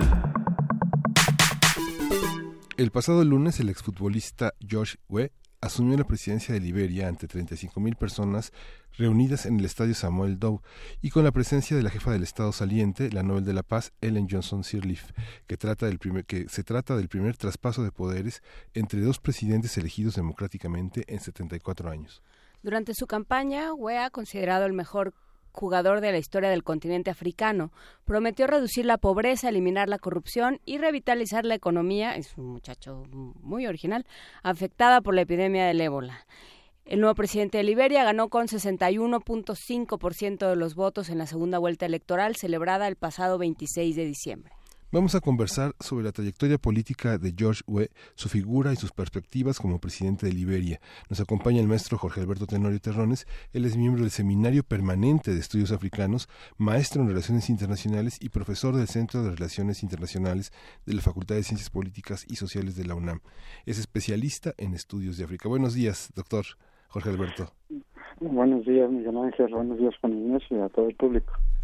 Eh, ¿cómo, ¿Cómo leemos esta noticia? Porque, bueno, nosotros la leemos eh, como una anécdota y así se ha tratado, pero pero creo que creo que esto va mucho más tiene una raíz mucho más profunda eh, Jorge Alberto Tenorio. Cómo la leemos qué hacemos con ella bueno sí eh, de hecho es una buena oportunidad para hablar sobre un país eh, estereotipado de alguna forma por eh, una imagen que es la de los niños soldados y una imagen también como muchos países en África de violencia y conflictos. Entonces, eh, de nueva cuenta, ubicar un poco a, a, lo que es este país en el continente africano. Eh, Liberia, pues es, una, es un país que se encuentra en la región occidental de África, que limita con Sierra Leona, Guinea Conakry y Côte d'Ivoire pues ha sido una eh, región que históricamente formaba parte de la zona de influencia del Imperio de Mali en los siglos eh, 13, a partir del siglo XIII, XIV. Y bueno, es decir, es una región lingüística mandé, que es, esta, es una lengua que se va a extender en gran parte de África Occidental. Dentro de las lenguas que podemos encontrar en Liberia, podemos, por ejemplo, mencionar a esta, el grupo Mande, que será la principal, otra que serían los Bai, los Capele o lenguas del grupo Q, que es eh, el, grupo al cual pertenece el actual presidente Joshua y la expresidenta Ellen Johnson. Pues bueno, eh, recordemos que lo que algunos llaman etnios son en principio lenguas o grupos lingüísticos. Entonces, en este sentido, estas etnias no se circunscriben a un solo país en África. Tal es el caso de Liberia. Liberia comparte una historia común con eh, Sierra Leona y con gran parte de los países de, África Occidental. Otro, por ejemplo, de los grupos que podemos mencionar, eh, no sé si el público, ustedes han recuerdan o han visto esta película famosa de Amistad, eh, que se trata de un grupo de, un grupo de población africana que es, digamos, arrebatada del territorio y llevada durante la etapa del de la trata atlántica a, hacia América. Entonces este grupo lucha por sus derechos y, bueno, al final consigue, eh, digamos, su libertad y su regreso a, a, África. Y esto es simplemente una muestra de las resistencias que durante mucho tiempo presentaron diversos grupos a lo largo y ancho del territorio africano. Pues bueno, la conformación de estas sociedades en general en África Occidental siempre, como lo he mencionado, ha sido a través de consejos, de, jefes, que hasta el día de hoy tienen una vigencia, ¿no? Eh, durante el siglo, digamos, ya en la historia actual, porque recordemos que Liberia fue uno de los pocos países que oficialmente no fue colonizado, aunque algunos lo perciben siempre como una colonia de, de Estados Unidos, por, porque Liberia también es conocido al, por ser un enclave eh, una tierra que en un principio fue comprada por los Estados Unidos para regresar ahí a los es, lo que llamaron ellos esclavos libertos. Entonces, a partir del siglo XIX, pues esta esta región o, esta zona eh, fue donde regresaron estos esclavos libertos que se asentaron en lo que hoy conocemos como Liberia, que nace en 1847. Uno de los grandes, eh, digamos, personajes de, este país es Edward Biden, que se conoce como uno de los precursores de lo que se llama el panafricanismo. Y bueno, Liberia debe su nombre a esta idea de libertad, lo que se conoció también como Américo-Liberianos, y su capital Monrovia, pues haciendo honor al, al expresidente también de Estados Unidos, James Monroe. Entonces, así, eh, digamos, esta característica de Liberia que no la hizo formar parte de esta eh, conferencia de Berlín donde se dividieron África, pasó así hasta ya lo que es el siglo XX, ¿no? Eh, gobernada por una élite de descendientes de los africanos repatriados, entre comillas, de Estados Unidos, cuya, relación con, con las sociedades que denominan nativas pues no era siempre la, la mejor, ¿no? Por cuestiones raciales, económicas y políticas. Por ejemplo, la etnia a la que pertenece eh, Josué fue una etnia que se caracterizó por ser un, grupo comerciante, ¿no? Que desde el siglo XV comerció con los portugueses y que eh, siempre se resistió a la dominación incluso comercial, ¿no? A, que los europeos y, y los américos liberanos tomaran el control de, de este comercio que ellos siempre tenían, ¿no? Entonces, eh, dos presidentes, eh, digamos, importantes durante finales del siglo XIX y principios del siglo XX van a ser William Hoffman, quien en la década de los 40 asume la presidencia y gobernará hasta principios, hasta su muerte, hasta principios de los años 70. Y el siguiente es William Tolber, que gobernará hasta 1980, ¿no? Época en la que ya George Weah empezaba con su carrera de futbolista. Entonces, estas dos figuras serían las dos últimas descendientes de estos eh, africanos venidos de, Estados Unidos, hasta que en 1980 sucede este golpe de Estado, ¿no? donde también eh, ya se eh, vislumbraba la figura de la expresidenta Ellen Johnson Sirleaf. Y bueno, en este golpe de Estado, el exmilitar Samuel Doe será el primer, eh, la primera persona que asume el máximo cargo en Liberia que no formaba parte de estas, eh, digamos, élites. Entonces, al mismo tiempo que, que sucede todo esto, también en la década de 1980, o sea, a finales va a aparecer la figura también de un conocido ya por muchos de Charles Taylor, ¿no? un médico liberiano, quien sería también, eh, digamos, el responsable de este triste apartado en la historia también de, de Liberia, ¿no? Entonces, con esta, eh, digamos, en la década de 1990, Liberia sufre eh, una invasión por parte de George Taylor, apoyada por Estados Unidos, eh, desde Côte d'Ivoire, que es encabezada por, como lo comenté, por Taylor. Y bueno, en esta época también de la década de los 90, ya Weah era conocido mundialmente por ser un excelente futbolista y haber participado en muchísimos clubes europeos de fútbol y que a decir de la gente y de muchas entrevistas que han salido últimamente, eh, no, el cariño que le tiene a la gente es porque no abandonó en estos momentos a la gente, siguió yendo, siguió apoyando desde sus eh, posibilidades a la gente que estaba inmersa en este conflicto, ¿no? Al final sucede como en muchos casos, eh, la ciudad eh, o la sociedad civil es la que se queda en medio de estos conflictos que muchos llaman y recordemos eh, étnico, ¿no? Pero bueno, ya hemos hablado mucho sobre el tema, sobre que no son realmente conflictos étnicos. Entonces, ya en esta finales de la década del, de los noventas es cuando Charles Taylor es elegido democráticamente, ¿no? Y bueno, pasará una, una segunda etapa de, violencia hasta la huida de Taylor eh, a Nigeria en el 2003. Entonces, eh, este, este periodo que inicia eh, a partir más o menos de 1989 y que se extiende hasta el 2005, eh, es va a ser un periodo eh, de conflicto en, en este eh, país que además venía arrastrando una situación económica, política y, social no muy favorable, ¿no? Que, que se agrava obviamente con, cualquier conflicto en cualquier país, en cualquier región, se agrava aún más en, el siglo XXI.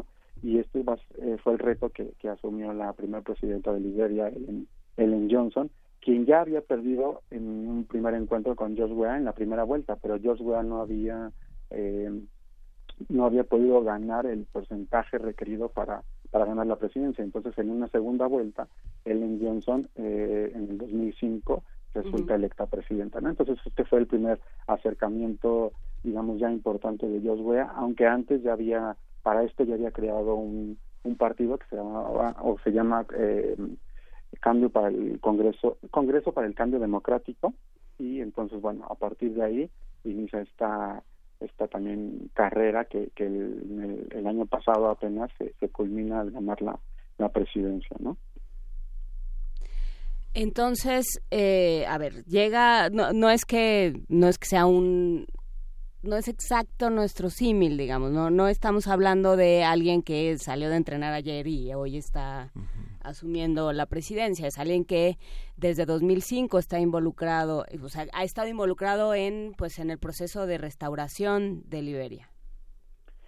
Sí, un poco me parece que la figura de, de Joshua quizás, eh, digamos, nos remite al, al, al hartazgo de, de, la población por los políticos, como ellos mismos lo comentan, ¿no? Los políticos de, de siempre, por la corrupción que existe, eh, aunado evidentemente a estas heridas que aún están frescas eh, de los eh, conflictos, ¿no? del conflicto que, que sucede ahí. Entonces, la cercanía que, que puede percibirse por parte de una persona como Joshua hacia la población podría, digamos, haber influido en, en, ese sentido, ¿no? O al menos es lo que también hace ratito que estaban hablando de percepción, es lo que se percibe al leer y al escuchar a la gente que, que, que habla sobre sobre sobre wea no también algo eh, digamos eh, un dato eh, que puede uno notar es que la vicepresidenta o la pareja que eh, está con Joshua o que participó en las elecciones con Wea para la presidencia es la ex esposa una de las ex esposas de Charles Taylor no que eh, bueno conocemos Charles Taylor es uno de los acusados eh, eh, por genocidio y bueno, todo esto que sucedió en, en Liberia. Entonces es un dato interesante, ¿no? Me parece que la participación de, de una persona que, que fue percibida en algún momento como parte de esta etapa de violencia lo haya, eh, digamos, acompañado en estas elecciones. ¿Cómo, qué, ¿Quién es ella? Digo, porque más allá de, de con quién estaba casada, ella quién es. Ajá. O sea, ¿qué, qué, ¿qué, dice de George Taylor? Digo, de, perdón, de George Weah que, él, eh, que esté con esta vicepresidenta. No, la, en primera instancia, pues lo que lo que preocupaba era esta cuestión de, eh, digamos, vincularla con, uh -huh. con Charles Taylor, pero uh -huh. finalmente en cálculo político, eh, la región a la que pertenece esta mujer, bueno, ayuda mucho o ayuda mucho en los votos de, de, de Josh Wea, ¿no? En, en un principio eso podría ser un análisis. La otra es que ella siempre ha dicho que lo que sucedió con su esposo sucedió en otra región, es decir, en Sierra Leona, y que ella desconocía todo lo que lo que pasaba, ¿no? Es, es un poco lo evitar quizás la, la, la responsabilidad, eh, probablemente, ¿no? Yeah. Pero, ajá. Eh, no, me, me interesa, eh, si quieres termina para que pasemos a, a otra cosa. No, no, que un poco es eso, ¿no? De, nada más eh, como dato eh, esta esta cuestión de quién acompaña a Joshua en la en la presidencia y, evidentemente la situación en la que Guea toma a este país, ¿no? Un poco con, lo comentaban ustedes en la introducción, con este discurso de eh, anticorrupción y de eh, que el, el, dinero va siempre a los bolsillos de los políticos y sí. de restablecer el, el, país. Y que es la pregunta yo creo que, que nos hacemos siempre que hay eh, un, un cambio, ¿no? No solamente en regiones como África, sino en todo el mundo. Y ahora, eh, pensando en en el futuro, digamos, ¿cómo deja eh, Ellen Johnson, cómo deja el, el gobierno de Siberia, cómo, de, de, Siberia, de Liberia. de Liberia, cómo deja la, eh, la economía? O sea, si, si, si gana Wea con estas, eh, con estas promesas de campaña que podrían, que, que son como machote, ¿no? Eliminar la corrupción, revitalizar la economía, reducir la pobreza que bueno, ya se podrían dar cuenta de que si llevan años y años prometiendo reducir la pobreza y no lo logran, algo está saliendo mal. Eh, ¿qué, ¿Cómo llega, a qué Liberia llega eh, Wea y cómo lo deja Ellen Johnson? A nivel social y a nivel eh, económico y político. Bueno, eh, la cuestión es lo que eh, dicen muchos estudiosos o algunos analistas es que justamente la situación en la que se encuentra actualmente Liberia es la del de nueva cuenta una promesa incumplida, ¿no? Al llegar Ellen Johnson también lo que más importaba era esta cuestión de la seguridad o de sentirse seguros de no volver a caer en, un conflicto y bueno al menos eso eso se logra ¿no? en, en este en esta década más de, de, una década de, del gobierno de, de Ellen Johnson entonces eso se logró no un poco eh, eh, la paz ¿no? que es lo que a la gente le preocupaba pero evidentemente la situación económica no no es la, la mejor como muchos países de, de, África justo por estos eh, niveles de, corrupción que, que, que como ya hemos hablado muchas veces eh, no solo se encuentran en, África no lo podemos ver en nuestro en nuestro propio país pero al menos creo que se ve una respuesta de la gente no con este hartazgo y con esta eh, no quisiera decir esperanza pero pero al menos este castigo a la gente que, siempre ha estado. Entonces, un poco el reto también, eh, quizás para Güera, es a partir de la percepción que tiene la gente y de este eh, hartazgo, también eh, poder eh, luchar o al menos equilibrar las, la, situación político y económica en, un periodo que, no sabemos cuánto va a durar, porque esta situación post-conflicto y arreglar todos estos problemas no se solucionan de la noche a la mañana y eso es lo que a veces olvidamos, ¿no? Que, que estos procesos duran eh, más tiempo y a veces ponemos demasiadas esperanzas o queremos que la situación cambie de la noche a la, a la mañana. Entonces, sí es una situación, eh, no es una situación fácil, ¿no? Pero bueno, eh, tendremos que ver si eh, la preparación de Josué eh, eh, ha sido suficiente o será suficiente no para para cambiar las cosas. Y, tiene un equipo que lo que lo respalde porque bueno pues muchas veces lo, lo de menos es él. Tiene un equipo que lo respalde sí exacto. Ese ese también era la otra cuestión y por eso eh, mencioné a esta eh, digamos a la, ex, a la ex mujer de, de Charles Taylor no aunque eso no suena tan bien. Pues, exacto, que, que evidentemente tiene una participación en, en ese sentido, ¿no? Entonces, eh, digamos, ahí habrá que ver eh, o tener cuidado, ¿no? Incluso no me atrevería a, dar un pronóstico porque eh, tendríamos que esperar, ¿no? Cómo, cómo conforma, eh, digamos, el equipo que participará en la administración estatal. Para, esperando nada más hay que ponerle nombre a esta persona, se llama Jewel Howard Taylor.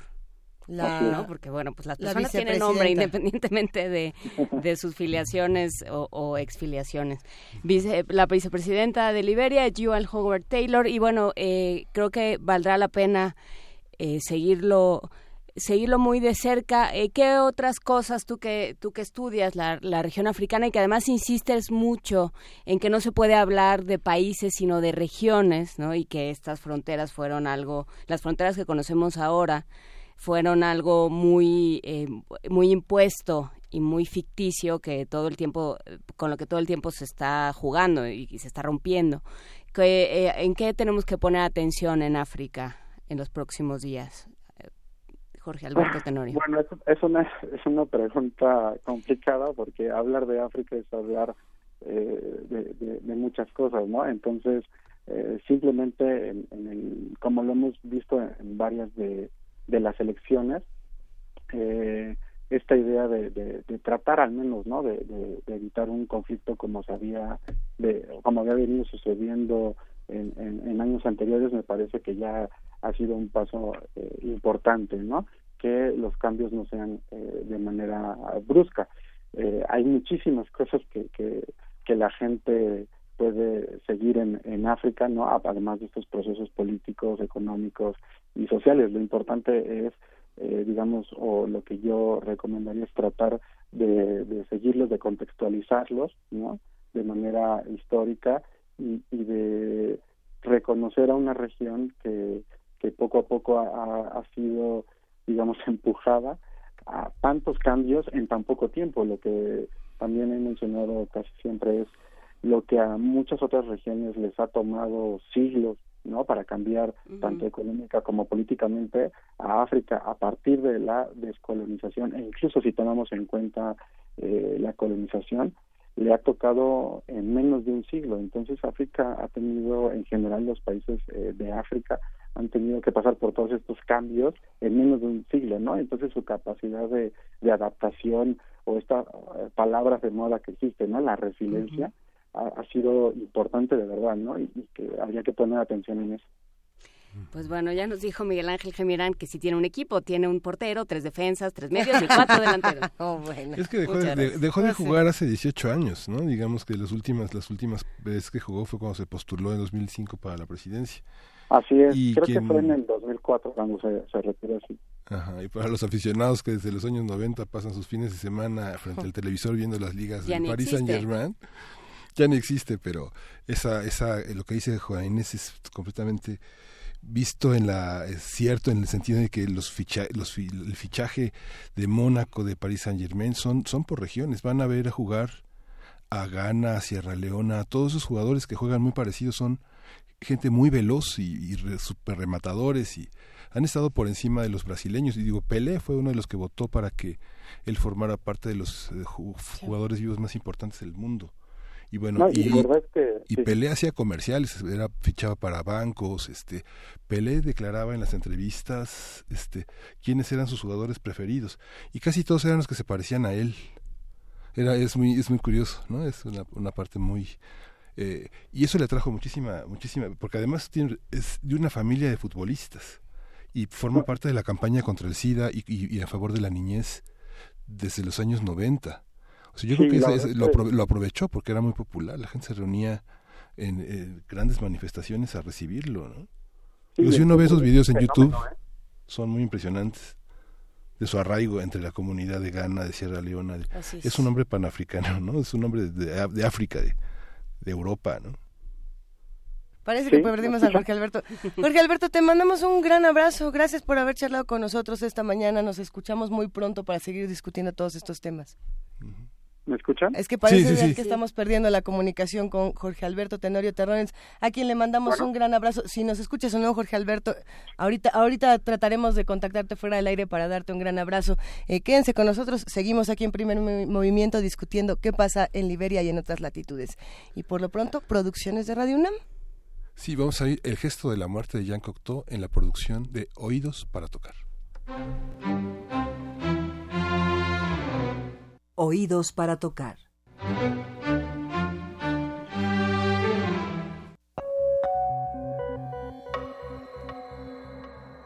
Minificciones sonoras.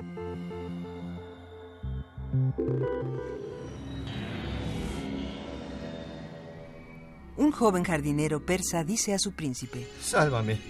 Encontré a la muerte esta mañana. Me hizo un gesto de amenaza. Esta noche, por milagro, quisiera estar en Ispahan. El bondadoso príncipe le presta sus caballos.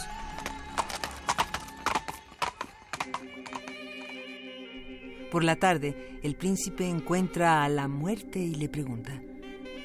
Esta mañana, ¿por qué hiciste a nuestro jardinero un gesto de amenaza? No fue un gesto de amenaza, sino un gesto de sorpresa pues lo veía lejos de Ispahan esta mañana y debo tomarlo esta noche en Ispahan.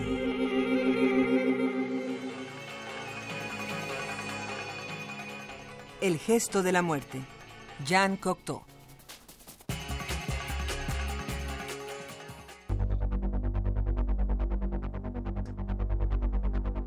De la serie Memento Mori.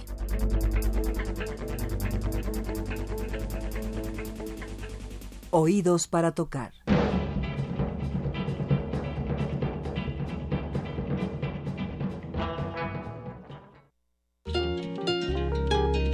Primer movimiento.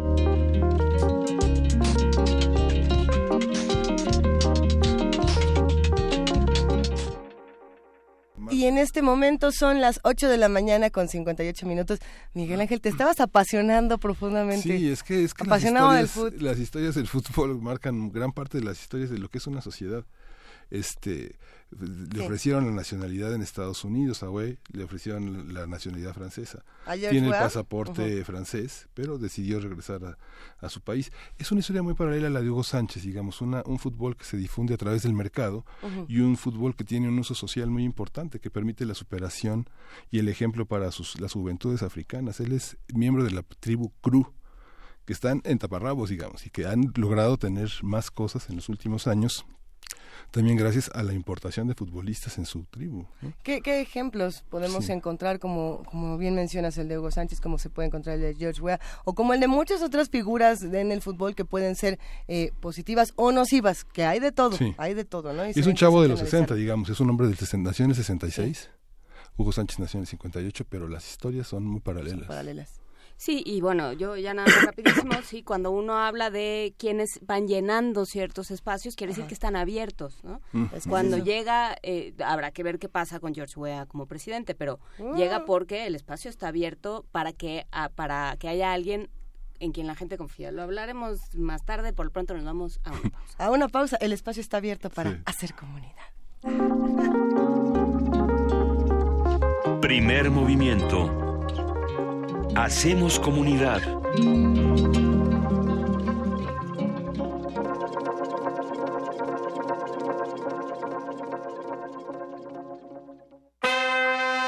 La ciencia que hacemos. La ciencia que necesitas. La ciencia que aporta. La ciencia que somos. La ciencia que somos. Iberoamérica al aire. Una coproducción del Instituto Latinoamericano de la Comunicación Educativa, la Dirección General de Divulgación de la Ciencia y Radio UNAM. Mesas de debate, reportajes, noticias, entrevistas, efemérides y mucho más podrás escuchar todos los viernes a las 10 y media de la mañana. 96.1 de FM. Retransmisión domingos a las 9 y media de la mañana por el 860 de AM. Radio UNAM. Experiencia sonora. Para tener el México que queremos hay que decidir. Para poder decidir tenemos que participar. Y para participar hay que recoger nuestra credencial para votar. Recuerda que el 16 de abril es la fecha límite para recoger tu credencial en el módulo del INE donde hiciste el trámite. Porque mi país me importa, yo ya estoy listo para votar en las próximas elecciones. Instituto Nacional Electoral, INE. Hijita querida. Es tan difícil volver a dejarte. Ahora que regresé a mi ciudad encontré lo que más amo. Mi tierra, mi hogar, ustedes. No importa cuánto tiempo esté fuera, ni las veces que tenga que irme de nuevo. Este es mi lugar. Aquí está mi familia. Y aquí estás tú. No importa en qué país estés, este 2018 vota por lo que más amas. Credencialízate, regístrate y vota para la jefatura de gobierno. Infórmate en www.votochilango.mx, Instituto Electoral Ciudad de México. Cuando sea grande, ¿puedo hacer música? Seguro, eso se estudia. ¿Programador de videojuegos? Por supuesto. ¿Veterinario? Vale. ¿Piloto de autos? ¿Corredora de autos en México? Claro. Yo quiero ser Como Pepe Mi. Si te preparas, puedes. ¿Y si quiero ser algo que todavía no existe? Si lo sueñas, lo puedes conseguir. Ese es el compromiso de Nueva Alianza. Soy Ana Márquez. Y yo, Ilich González. Este es el compromiso de Nueva Alianza. Que tus sueños se hagan realidad. Mensaje dirigido a los militantes, simpatizantes e integrantes del Consejo Nacional de Nueva Alianza. Resistir está en la naturaleza humana. En todo aquello que hemos creado para nuestro cuerpo y nuestro espíritu. En la libertad de nuestros sentidos y el derecho a nuestros pensamientos en nuestra capacidad de ser responsables y en el gusto de entretenernos. Tenemos un legado que mantener y nuestra tripulación cumple su misión con honor. Resistencia modulada. De lunes a viernes, de las 20 a las 23 horas, por el 96.1 de FM, Radio UNAM. Experiencia sonora. Somos independientes, somos fuertes. Somos un partido hecho por la gente. Un partido con principios y valores. Un partido de ideas que lucha por la igualdad y la justicia. No tenemos hambre de poder, tenemos hambre de hacer, de crecer, de construir, de progresar. No esperemos más. Hagámoslo nosotros. Partido Encuentro Social. Habla Ricardo Anaya. Es momento de dar un paso al frente. Es momento de un proyecto que no vea la autocrítica como una debilidad, sino como un camino para mejorar. En este frente no vamos a defender lo indefendible y no vamos a permitir que en México siga gobernando la corrupción. En este frente estamos quienes queremos un cambio profundo. Es momento de hacer lo correcto. Es por México. Ricardo Anaya, precandidato a presidente de México. PAN, el cambio inteligente. Mensaje dirigido a militantes del PAN. Se equivocan los que piensan que con discursos mueven a México. Los que movemos a México somos los ciudadanos, los que sabemos que el esfuerzo es el mejor homenaje para los nuestros, los que llevamos a México en el rostro con orgullo. Hemos ido ganando fuerzas, tomando terreno. Nuestra participación es la solución. Atreverse el progreso, nuestra decisión. Estamos listos, estamos haciendo la diferencia. El cambio es tuyo, es contigo. Atrévete. PRD. Para conocer nuestras diferencias y lo que nos une, hace falta escuchar y escucharnos. Un espacio para hablar libremente de género. Escuchar y escucharnos. Construyendo igualdad. Un programa de Radio UNAM y el Centro de Investigaciones y Estudios de Género.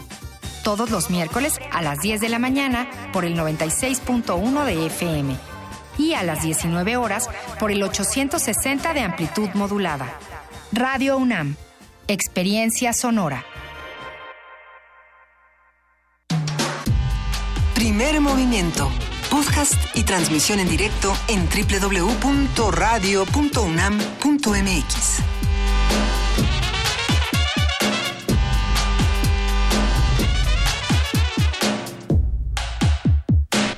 Y en este momento ya son las 9 de la mañana con 6 minutos, repetimos, es miércoles. ¿Y cómo se siente que es miércoles 24 de enero? Es que lo- los miércoles tienen esa rica sensación. Sí, cómo no. Casi son viernes. Ándale, sí, seguro que así se siente. Es lo más cercano al viernes. No, al El contrario, no, más- ontológicamente es lo más lejano ¿Sí? que hay. Es como estirar el brazo y sentir que solamente llega más lejos y más lejos. Pero, pero ¿a dónde va a llegar? Pero nunca va a llegar. Pero no Nunca. sabías a dónde tenía que llegar el brazo.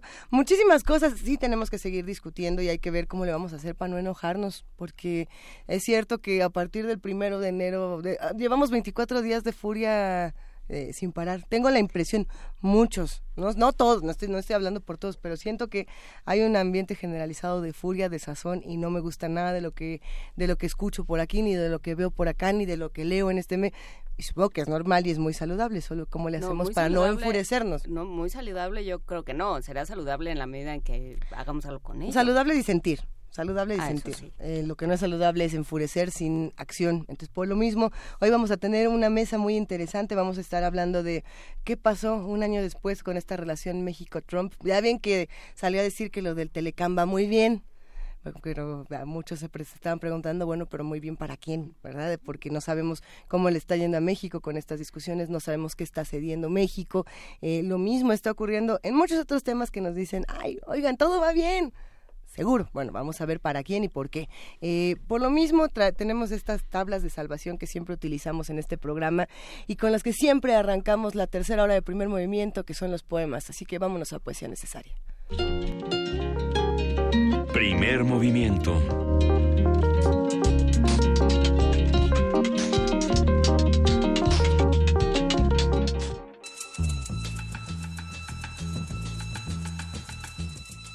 Es hora de poesía necesaria.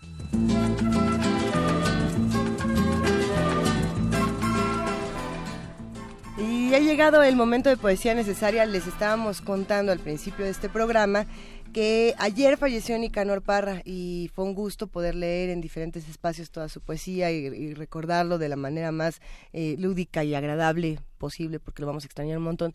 Pero se nos fue por lo mismo hablar del cumpleaños de Jorge Ibargüengoitia. ¿A poco no? Ahí lo dejamos.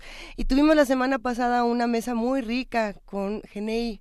Genei, iba a decir Beltrán. Beltrán. Ah, pues sí. Ibas a decir Beltrán. Iba a decir bien. Es Beltrán. Con nuestro querido amigo Genei Beltrán y él nos estaba contando todo lo que se va a hacer en Bellas Artes precisamente por el cumpleaños de Jorge Ibargüengoitia y nosotros también queríamos celebrarlo.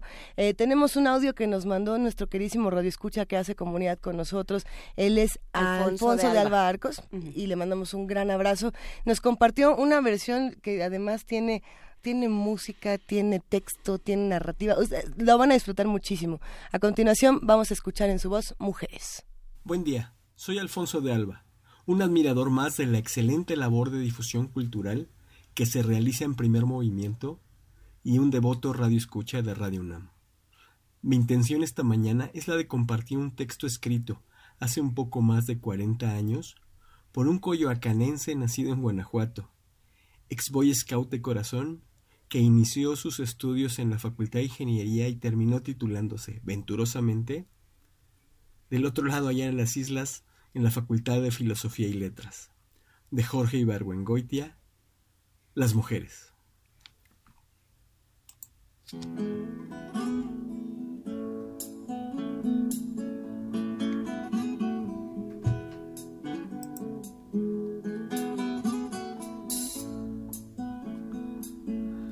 Las mujeres como individuos son indispensables y pueden parecernos admirables, fascinantes, incomprensibles, insoportables, etc.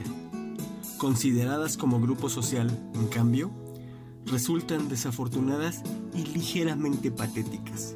Se quejan de todo, de sufrir más que los hombres, de trabajar más que ellos y, paradójicamente, de no servir más que de adorno. Una de sus grandes esclavitudes es la obligación de ser bellas.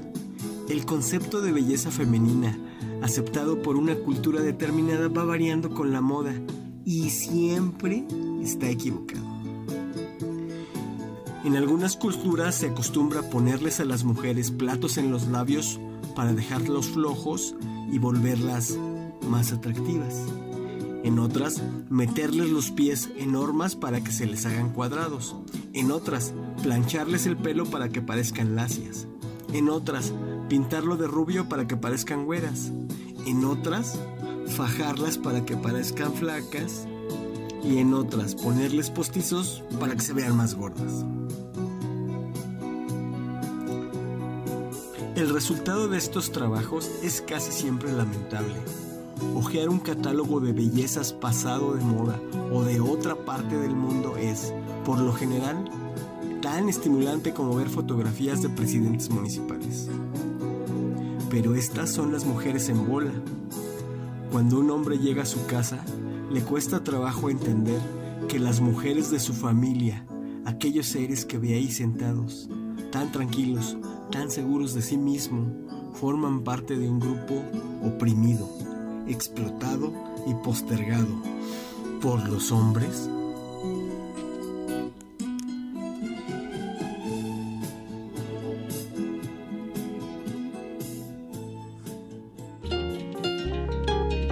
Primer movimiento.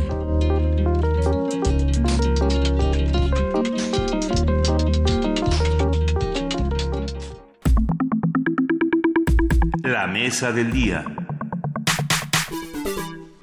Desde que asumió la presidencia de Estados Unidos, Donald Trump ha reiterado que construirá un muro en la frontera con nuestro país con el fin de reducir el tráfico de drogas, la migración indocumentada y ha presionado para suspender el programa DACA. Hace unos días Trump también calificó a México como el país más peligroso del mundo y durante su mandato han sido constantes sus amenazas de abandonar el Tratado de Libre Comercio de América del Norte al afirmar que Estados Unidos está en desventaja comercial. A pesar de todo lo anterior, las cifras indican que el año pasado México alcanzó un nuevo máximo histórico en materia de exportaciones a Estados Unidos en el sector automotriz, por ejemplo, con 2.3 millones de unidades, mientras que las remesas enviadas a nuestro país sumaron 26 mil millones de dólares. Vamos a hacer un balance de la situación en México, de su interior y de, sus dos fronteras. Después de un año de gobierno del presidente Donald Trump y para ello nos acompaña Roberto Cepeda Martínez, él es doctor en ciencia política con orientación en relaciones internacionales, especialista en América del Norte, investigador del Centro de Investigaciones sobre América del Norte de la UNAM. le damos la bienvenida. Muchísimas gracias por estar aquí en cabina, Roberto. Gracias, gracias por la invitación. Un gusto estar con, con ustedes.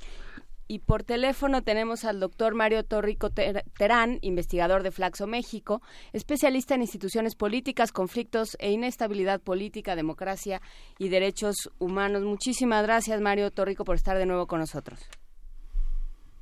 Ah, algo pasa con la línea, pero bueno, vamos empezando. Eh, Roberto Cepeda, ¿cómo, ¿cómo llegamos al primer año de Trump? Bueno, eh, justamente lo mencionaban, lo mencionaban ustedes eh, en su resumen. Eh, yo diría que es un presidente de claroscuros, un, un presidente, una administración de paradojas.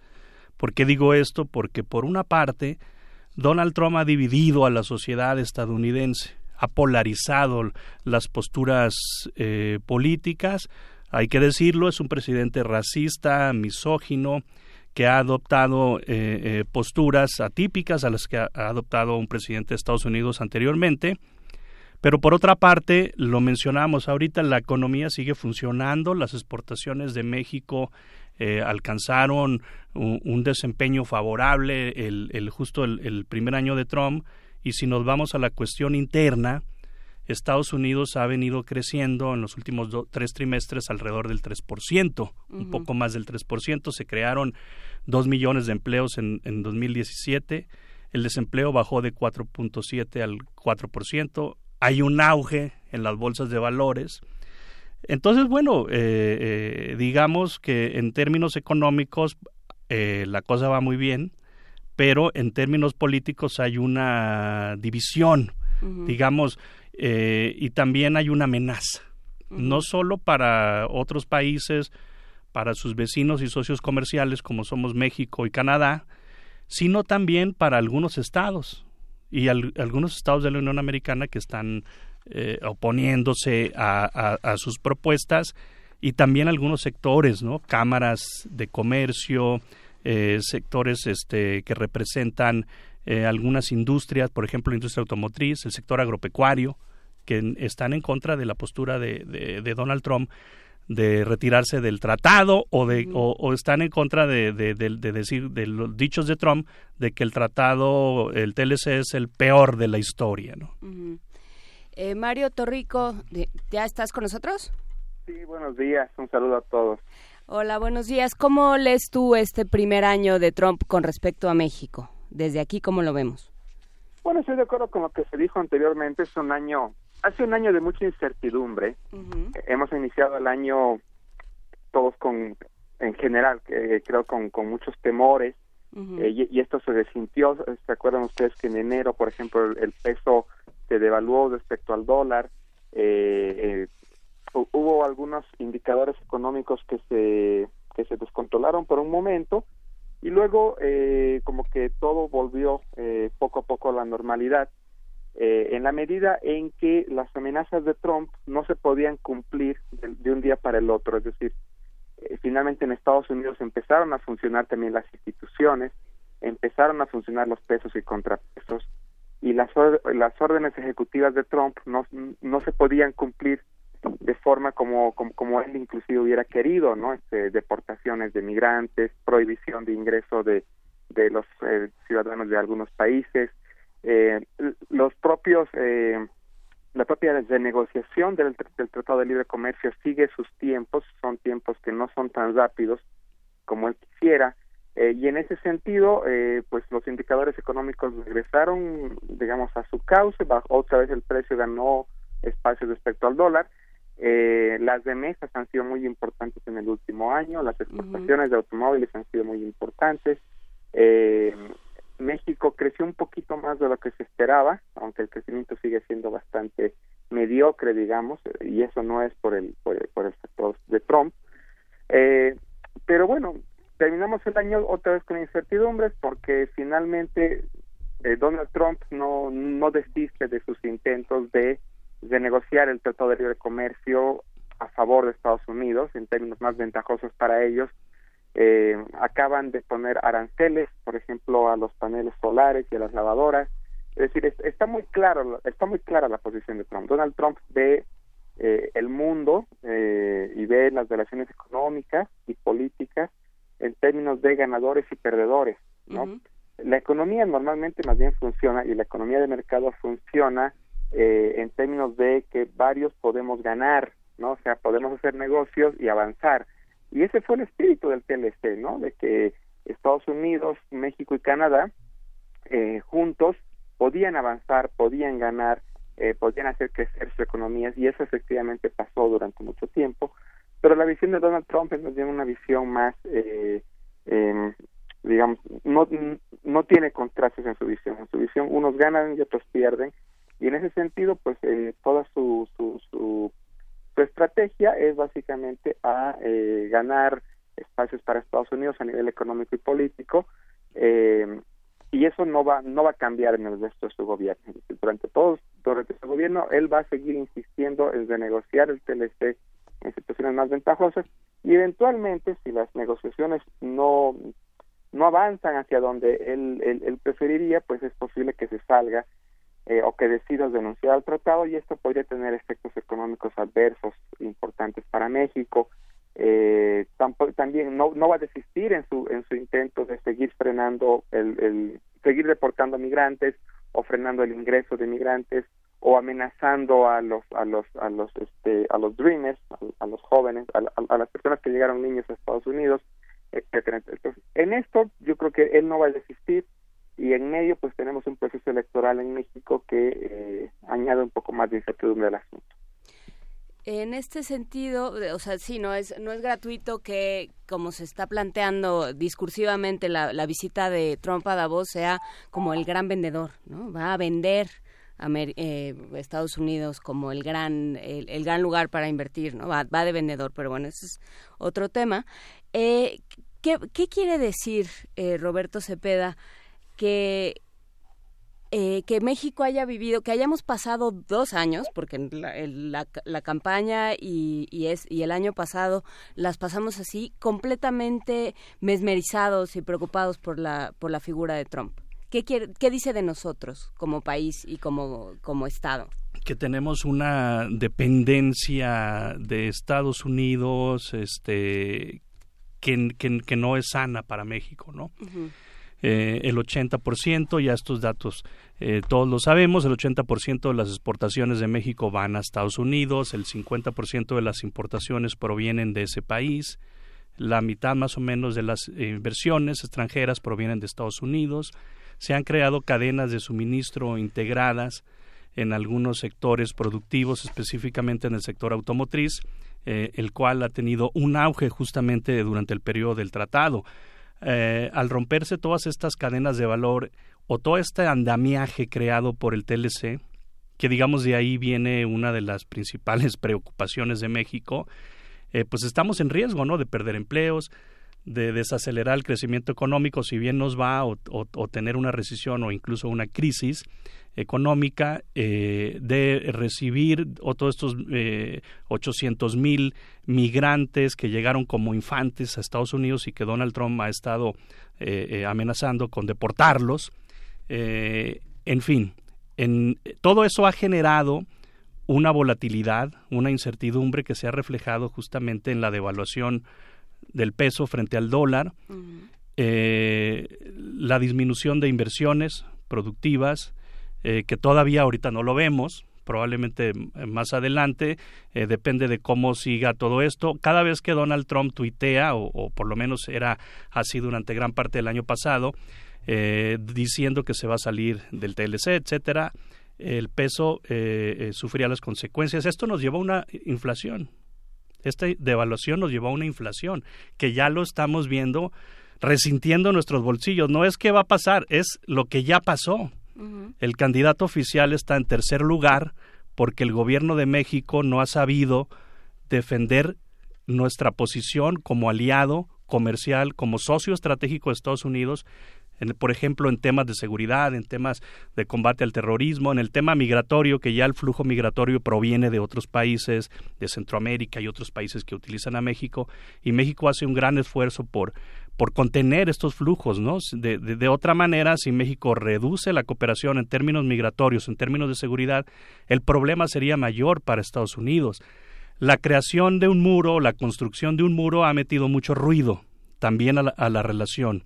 Nos habla de que el presidente no es proclive a la cooperación generada eh, o propiciada, mejor dicho, a partir del TLC, que significa más que comercio. Después del TLC, la relación con, México y Estados Unidos se ha ampliado, ¿sí? Eh, se ha fortalecido. Ahora llega Donald Trump y está cambiando, está poniendo en riesgo todo esto, ¿no? Obviamente, eh, en, ese sentido, pues México ahorita está en una posición muy vulnerable. Estamos iniciando la sexta ronda de negociaciones, el próximo lunes termina. El presidente Trump ha anunciado, de acuerdo a fuentes oficiales del gobierno de Canadá, que tuvieron acceso a uno de sus borradores, donde eh, señala que el presidente Trump, justamente en esta semana, probablemente, iba a anunciar la salida del TLC o esperar a que termine la sexta ronda la próxima semana. O si no es así, en marzo, ¿no? Que concluye la séptima y última ronda. ¿Por qué? Porque desde que inició este proceso de las rondas de renegociación del TLC, el presidente Trump ha estado criticando eh, eh, cómo está el TLC actualmente. Y como bien eh, lo decía ahorita este, el compañero Torrijo, más que una modernización, el presidente Trump está tratando de modificar lo que ya está en el TLC, estamos hablando del capítulo 19, por ejemplo, lo que ya está en el TLC y que permitía eh, la, digamos, la solución de controversias comerciales y todo eso modificarlo a su favor. ¿Sí? Eh, la, la, etapa de modernización que ya se avanzó con el TPP no hay ningún problema. Son temas nuevos que introdujo Trump, el contenido regional, por ejemplo, favoreciendo Estados Unidos, obviamente.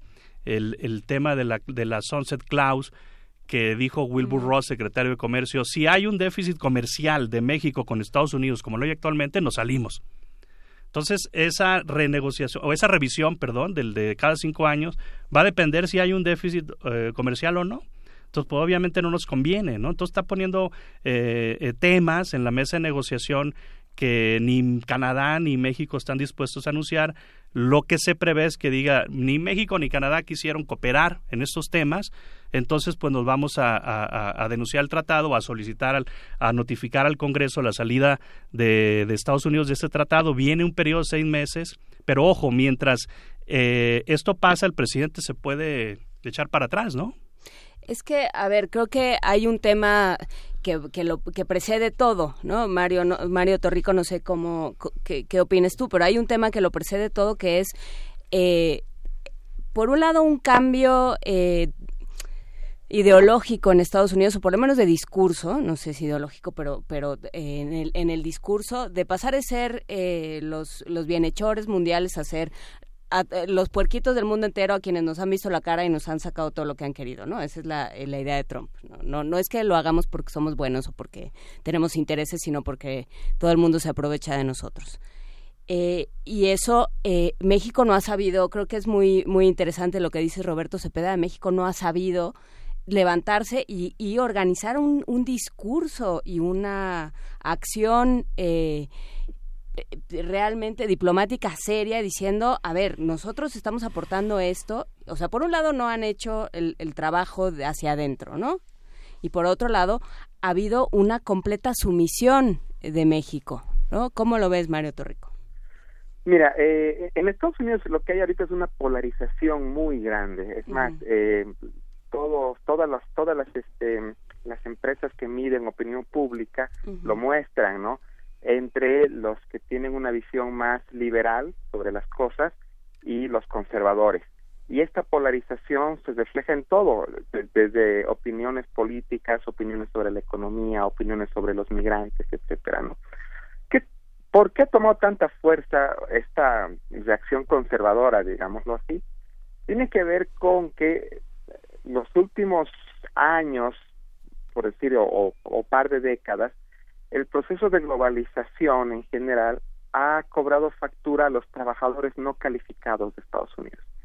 si alguien ha perdido en este proceso de integración comercial, son ellos, ¿no? Y ellos, pues, eh, eh, son los que están más, más, más enojados y son ellos los que votaron por Trump. El fenómeno, el fenómeno Trump hay que entenderlo también como una reacción de ciertos sectores de Estados Unidos, ¿no? Eh, a los que no les gusta ya esta forma que, en que Estados Unidos estuvo integrándose con el mundo y eh, básicamente se ven reflejados en el discurso de Trump de que bueno Estados Unidos da mucho y no decide nada etcétera y, y, ya no tenemos por qué ser los defensores de la democracia en el mundo ya no tenemos por qué ser eh, qué sé yo la, la eh, el refugio moral inclusive eh, Estados Unidos tiene que volver a ser grande, ¿no? Estados Unidos tiene que ser, tiene que volver a, ser el país poderoso que alguna vez fue. Esto podríamos discutir si en realidad lo fue, si no lo fue, pero esa es la visión que ellos tienen eh, y, y, es por eso que la forma en que ven la relación con México, la relación con otros países y eso también Trump es parte de eso, es una relación de ganadores y perdedores y nada más, ¿no? eh, Trump está obsesionado con el déficit fiscal perdón, con el déficit comercial, obsesionado totalmente, cuando en economías abiertas, a no ser que ese déficit alcance niveles críticos, no es tan problemático el déficit comercial. En, realidad el déficit comercial es parte de los intercambios entre países. Ahora, eh, si México no ha sabido enfrentar esto, yo, yo creo que sí, el gobierno mexicano ha sido bastante tibio, bastante tibio. Recibió a Trump cuando era candidato, cuando Trump atacaba con todos los mexicanos. Los mexicanos eran en ese momento eh, uno de los enemigos de, de, Estados Unidos en la campaña y el presidente eh, Peña Nieto lo invita y lo decide y eso realmente fue fue muy triste de ver eh, y después tampoco nunca ha respondido de forma digamos fuerte a, a, todo lo que dice Trump salvo el último eh, hace poco sacó la Secretaría de Relaciones Exteriores un comunicado donde por primera vez ve una posición fuerte, ¿no? De decir, no vamos a pagar el muro bajo ninguna circunstancia, esto no es una herramienta de negociación política, es un principio de dignidad y, y, y dice varias cosas que creo que, que, van por el camino correcto, pero salvo ese comunicado, en realidad el gobierno de México ha sido bastante débil en sus, en, en sus, en sus dichos, en salir al frente, y también ha sido poco estratégico porque dado que está recibiendo este ataque de Trump y del gobierno norteamericano, México debió refugiarse o debió buscar apoyo externo en los demás países de América Latina o en el mundo, ¿no? Y en esto México realmente ha sido bastante, eh, digamos, no ha tenido una buena estrategia, ¿no? de acercamiento.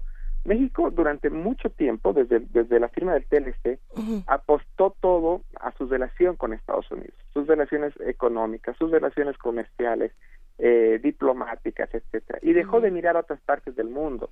Es más, muchos foros latino, a muchos foros latinoamericanos empezó a mandar a funcionarios de segundo, de tercer nivel, ¿no? Yo siempre pongo como una anécdota inclusive que México dejó de jugar la Copa Libertadores de América, o sea, México inclusive dejó de jugar fútbol con América Latina.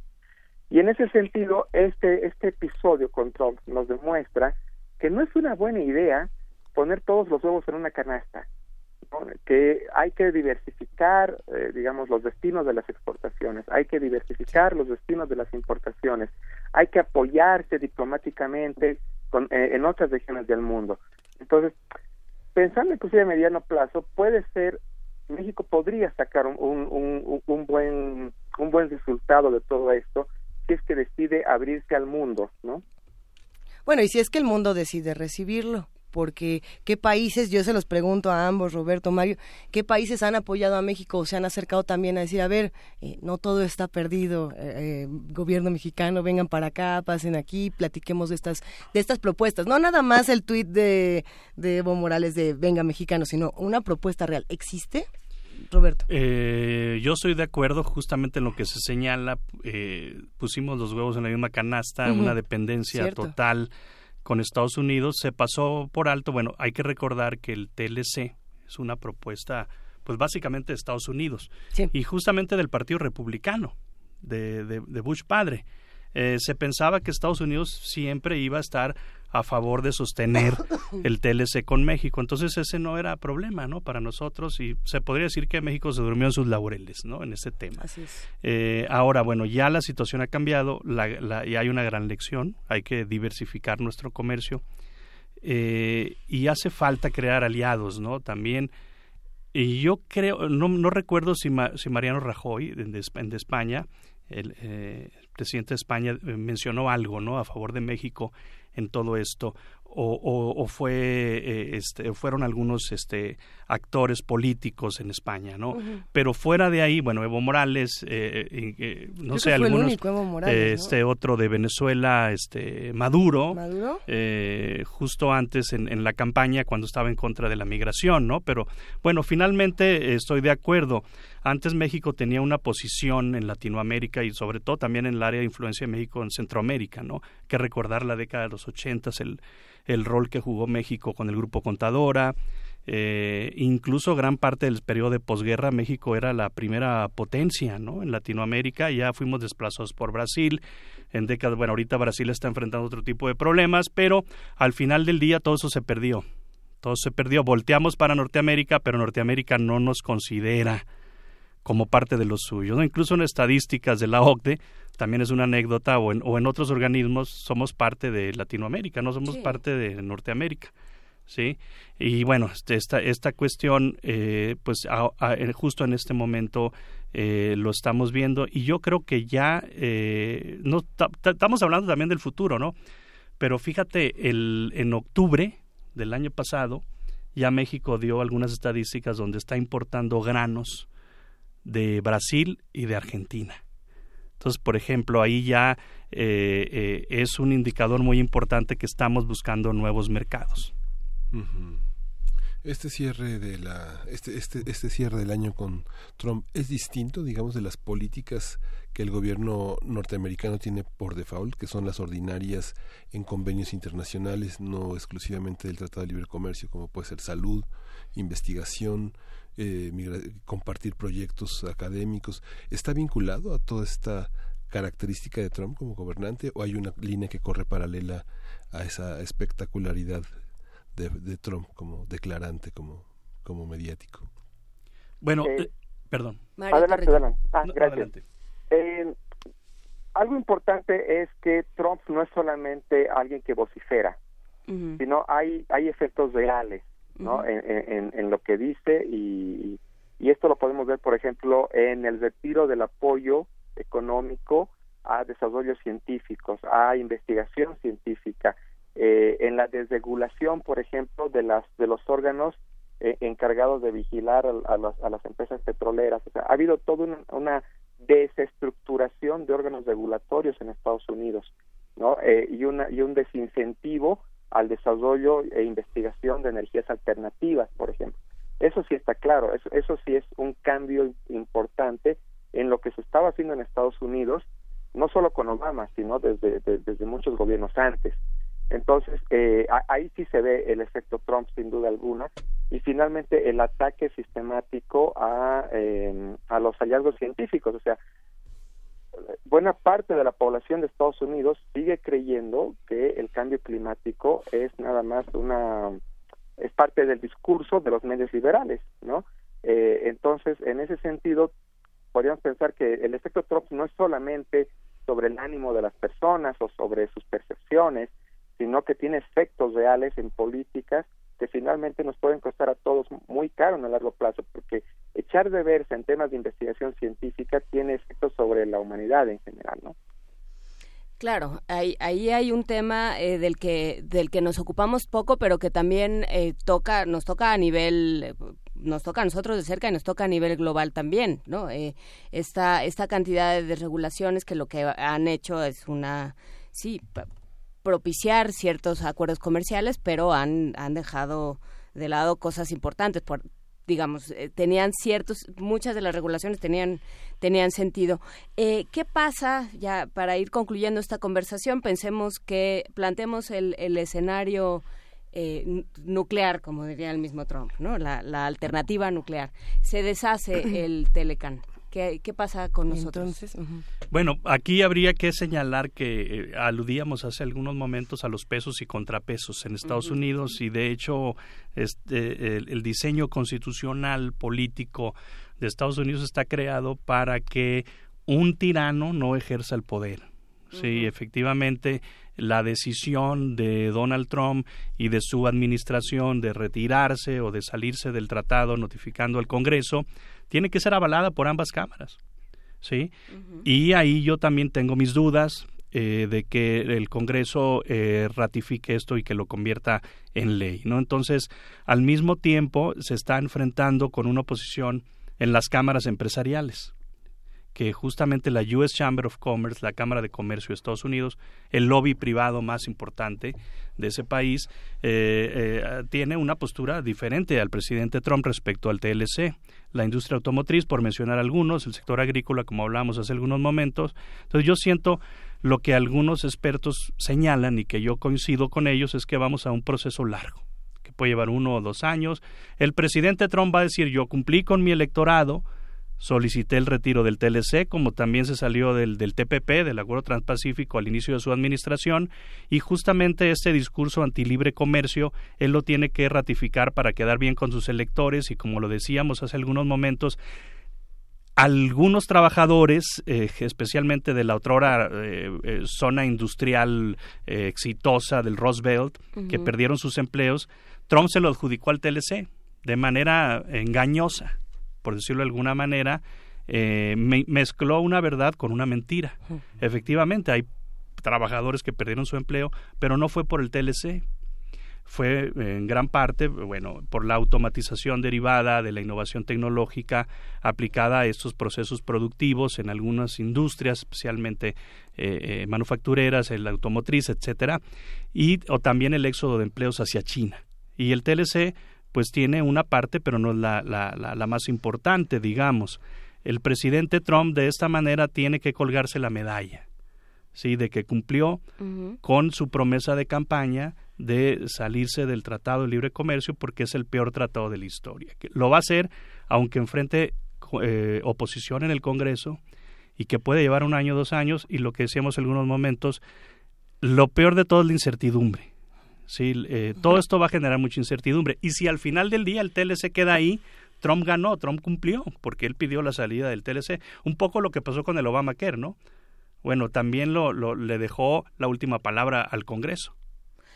Eh, Mario Torrico, todavía podemos eh, sacar algo bueno de, la negociación del TLC. ¿Qué, ¿Qué tendría que pasar para que nos conviniera una renegociación del TLC? Bueno, como, como, como acaban de decir, el proceso todavía es largo, eh, pero si, si, si el presidente Trump decide denunciar el tratado, ciertamente México los, los desentiría de inmediato. O sea, de inmediato habría una devaluación del peso, como mayor a la que hubo en enero cuando, cuando asumió Trump. De inmediato habría, por ejemplo, proyectos de inversión que se detendrían, ¿no? Ya, ya hay indicadores que muestran que algunas inversiones se detuvieron cuando llegó Trump eh, de inmediato la economía mexicana se sentiría eso, ¿no? eh, la magnitud de esto va a depender de cómo avance después esto en el Congreso. Como bien dice el profesor, eh, no es fácil que Estados Unidos salga del, del tratado porque inclusive los, los representantes y los senadores republicanos de estados sureños tienen muchas dudas al respecto porque buena parte de sus estados viven del TLC, ¿no? Eh, ahí, ahí se generan millones de empleos, hay empresas, hay cadenas de valor, hay flujos, este, etcétera, etcétera. No va a ser tan fácil, pero sí es un escenario, sí es un escenario que, que, eh, que, eventualmente podría llegar, ¿no? eh, y el impacto sobre la economía mexicana sería sería grande, ¿no? Sería grande. ¿No sería una eh, oportunidad, pregunto, y les pregunto a los dos, no sería una oportunidad para o sea, ¿qué tanto nos costaría la posibilidad o la obligación de buscar otros mercados? O sea, sí es una oportunidad y esto. Pero sería una oportunidad muy salvaje.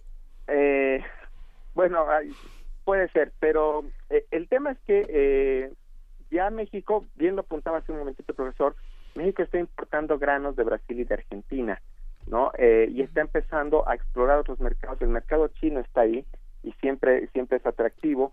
Hay que decir algo, eh, los países de América del Sur eh, en varios de ellos China ya es el primer socio comercial desde hace, desde hace más de una década.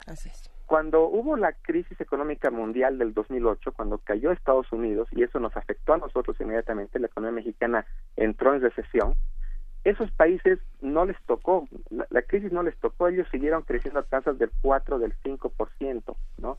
Entonces, eso tenéis una lección, eh, no depender tanto de un solo país. Y en ese sentido, México ha estado explorando otros mercados, pero esto es un proceso también eh, que no es rápido, ¿no? Porque finalmente, ya se, con Estados Unidos hubo más de 20 años de integración económica y, y que las cadenas de valor, las cadenas comerciales, los negocios, todo eso, empiecen a hacerse con otros países, pues es algo que toma su tiempo, ¿no? Eh, pero de todas formas, eh, ya sea que Trump anuncie la salida del tratado o ya sea que las negociaciones sigan, eh, la incertidumbre va a seguir, ¿no? Eh, y también depende, va a depender mucho, incluso Trump podría afectar en la elección mexicana con un tuitazo, basta con un tuit para que haya algún cambio en, en, en, el proceso electoral mexicano. ¿Va a seguir la, la incertidumbre, Roberto Cepeda? Yo, yo creo que sí. justamente este año eh, es definitivo. Eh, incluso en, en, los dos o tres escenarios que estamos planteando eh, va a haber mucha incertidumbre. En caso de que continúen las negociaciones, como incluso lo hizo ver el presidente Trump, que está flexible a que las negociaciones concluyan después de las elecciones del mes de julio, las elecciones presidenciales. Incluso la ministra, la ministra de, Canadá, Chrystia Freeland, también lo señaló. Ellos no, no tienen prisa, vaya. ¿Por qué? Porque están viendo que es altamente factible que gane un candidato de oposición. Eh, y, lo mencionamos hace algunas semanas, si en el escenario de que Trump decida salirse del TLC y, y, vienen las elecciones, eso yo creo que beneficiaría al candidato de oposición. Si el TLC se termina ahora en marzo, digamos, ese es otro escenario, eh, eh, de manera satisfactoria, para los tres países, yo creo que eso beneficiaría al, al, partido gobernante. Entonces el factor Trump está jugando y de manera muy importante en las elecciones presidenciales y eso lo sabe muy bien Trump. Roberto, quería hacer una pregunta. Empezaste comentando que tal vez el candidato del PRI no iría en tercer lugar si hubiera una política más firme.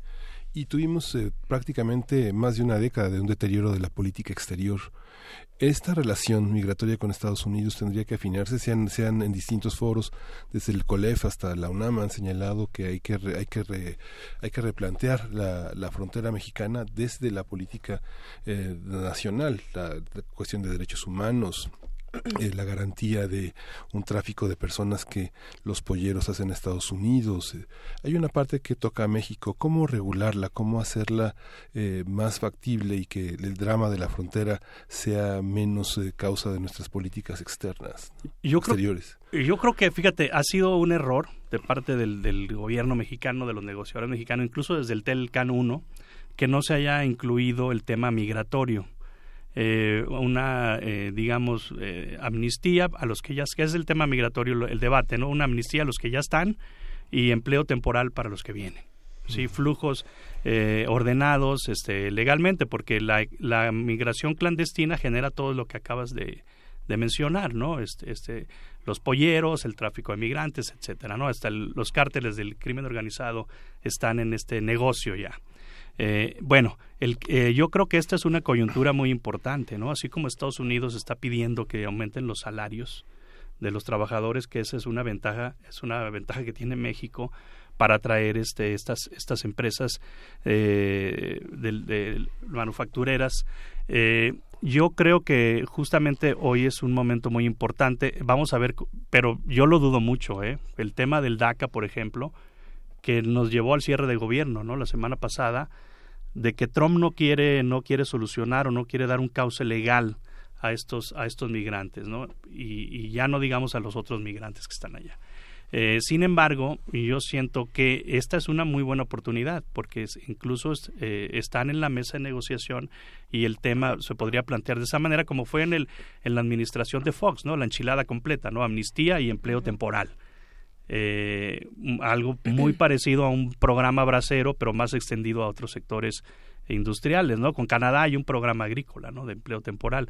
Por, yo creo que esa sería una muy buena solución, ¿no? Crear un acuerdo de empleo temporal porque al final del día la economía de Estados Unidos está demandando esta mano de obra, ¿no? Yo no sé por qué el gobierno de México no lo ha eh, puesto ahí en la mesa, ¿no? Por supuesto. Mario Torrico, ¿alguna eh, consideración final?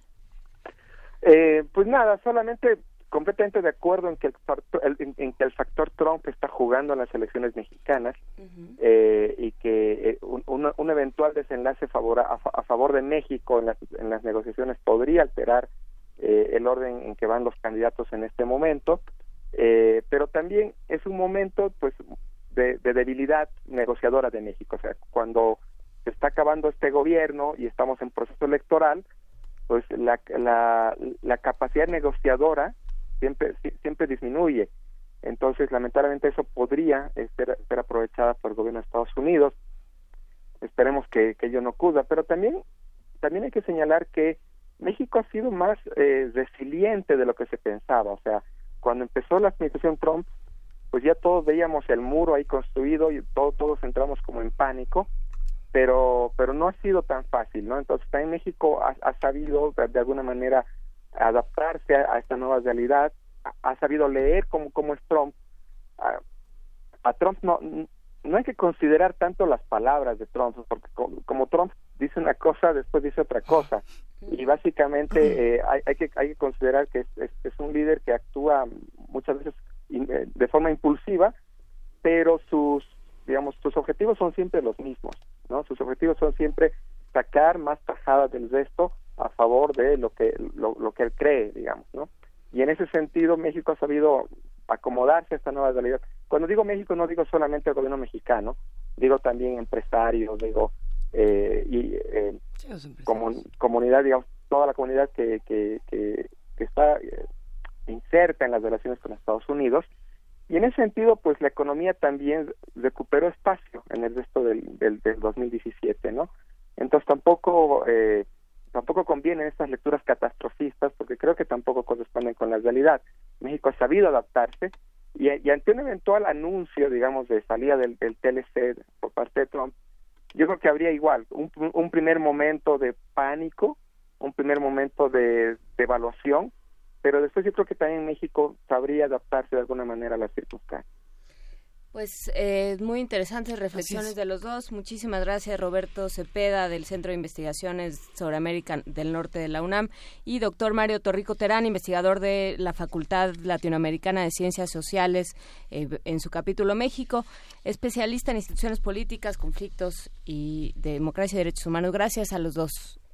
Muchas gracias. Muchas gracias, un saludo. Nos vamos a música. Nos vamos a música. Seguimos aquí en Primer Movimiento. Les recordamos que estamos en el 860 de AM, en el 96.1 de FM y a través de TV UNAM en el canal 120 y en el 20 de TV Abierta. ¿Qué vamos a escuchar a continuación? Vamos, vamos a escuchar el fandanguito de los camperos de Valles. Ahora sí. Ahora sí.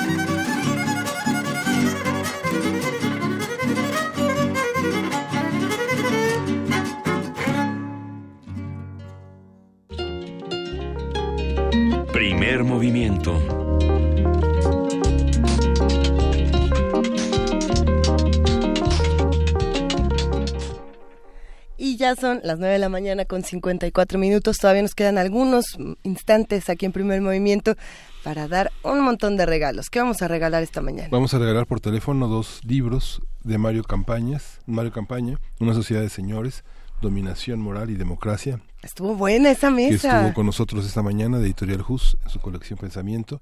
Y tenemos tres pases dobles para el fútbol soccer.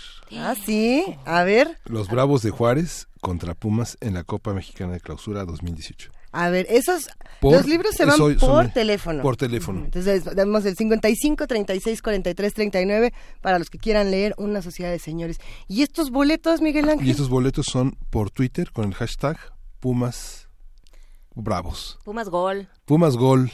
Ándale. El hashtag y su nombre, su nombre. Y ya con eso. El hashtag. Pues sí, porque son para hoy y los tienen que recoger aquí en Radio UNAM. Ah, bueno, entonces, que se puedan comprometer a venir por ellos. para que no sí vayan. vayan a dejar aquí. Sí, se siente feo que se queden ahí los boletos. Mejor que pues, vengan. alguien que querría ir no puede ir. Ándale. Bueno, pues ahí está. Nada más así, sin preguntas, sin nada. Nada, tiene que tener su banderín, sus shorts, sus zapatos de pumas. una, una matraca. Una matraca. Y ya con eso. Con la, sobre todo la matraca y la, la bubucela. Es importante porque sea de las grandes. De ya las con que eso. necesitas realmente un tono muscular importante para echarlas a andar. Ya se iba a acabar este programa, pero queríamos recordar a una autora querida, Juana Inés, que nos Ah. estabas hablando de esta queridísima autora que falleció recientemente. Úrsula K. Le Guin, autora de la, de la saga del Mago de Tierra Mar, de Terramar, eh, que sí, como recordaba Miguel Ángel, se conseguía en la editorial Minotauro, este, de las caras, porque era de importación.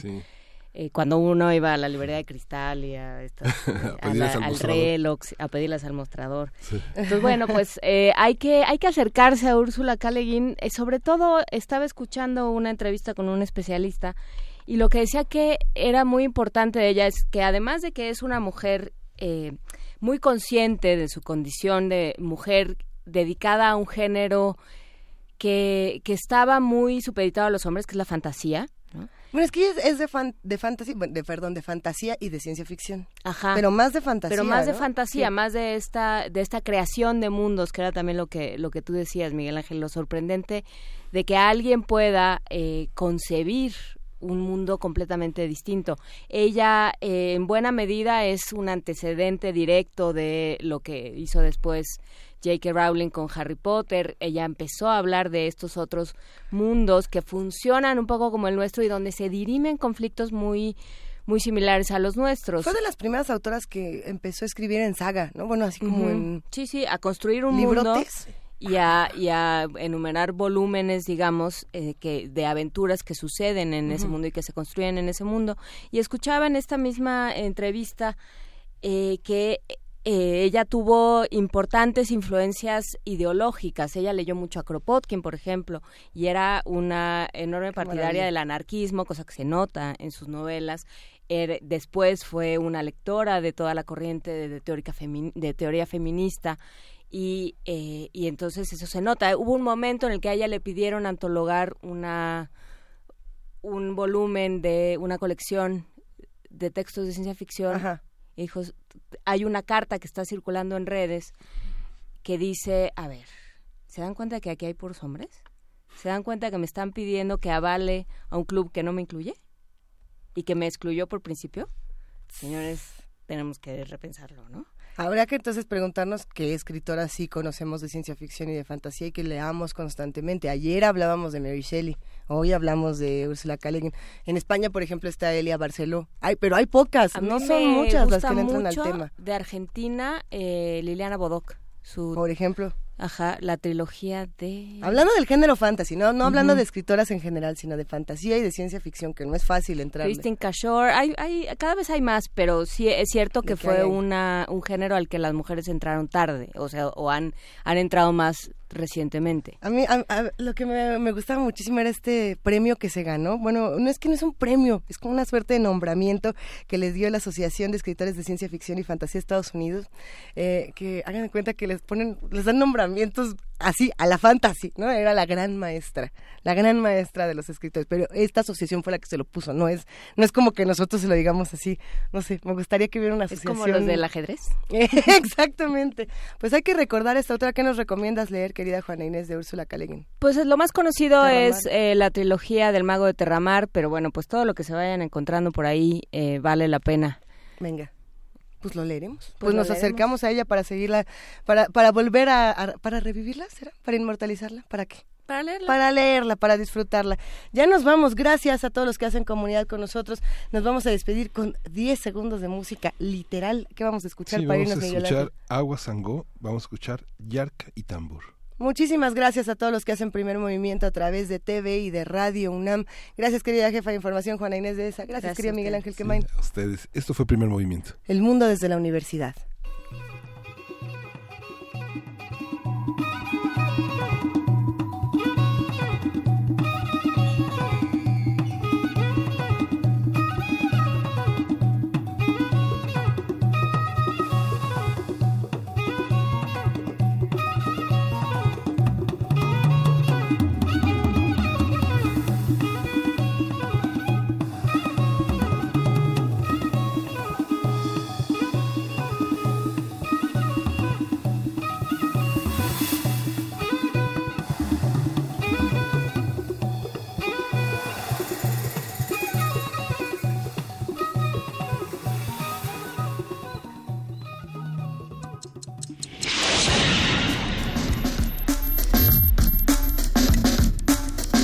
Radio UNAM presentó Primer Movimiento.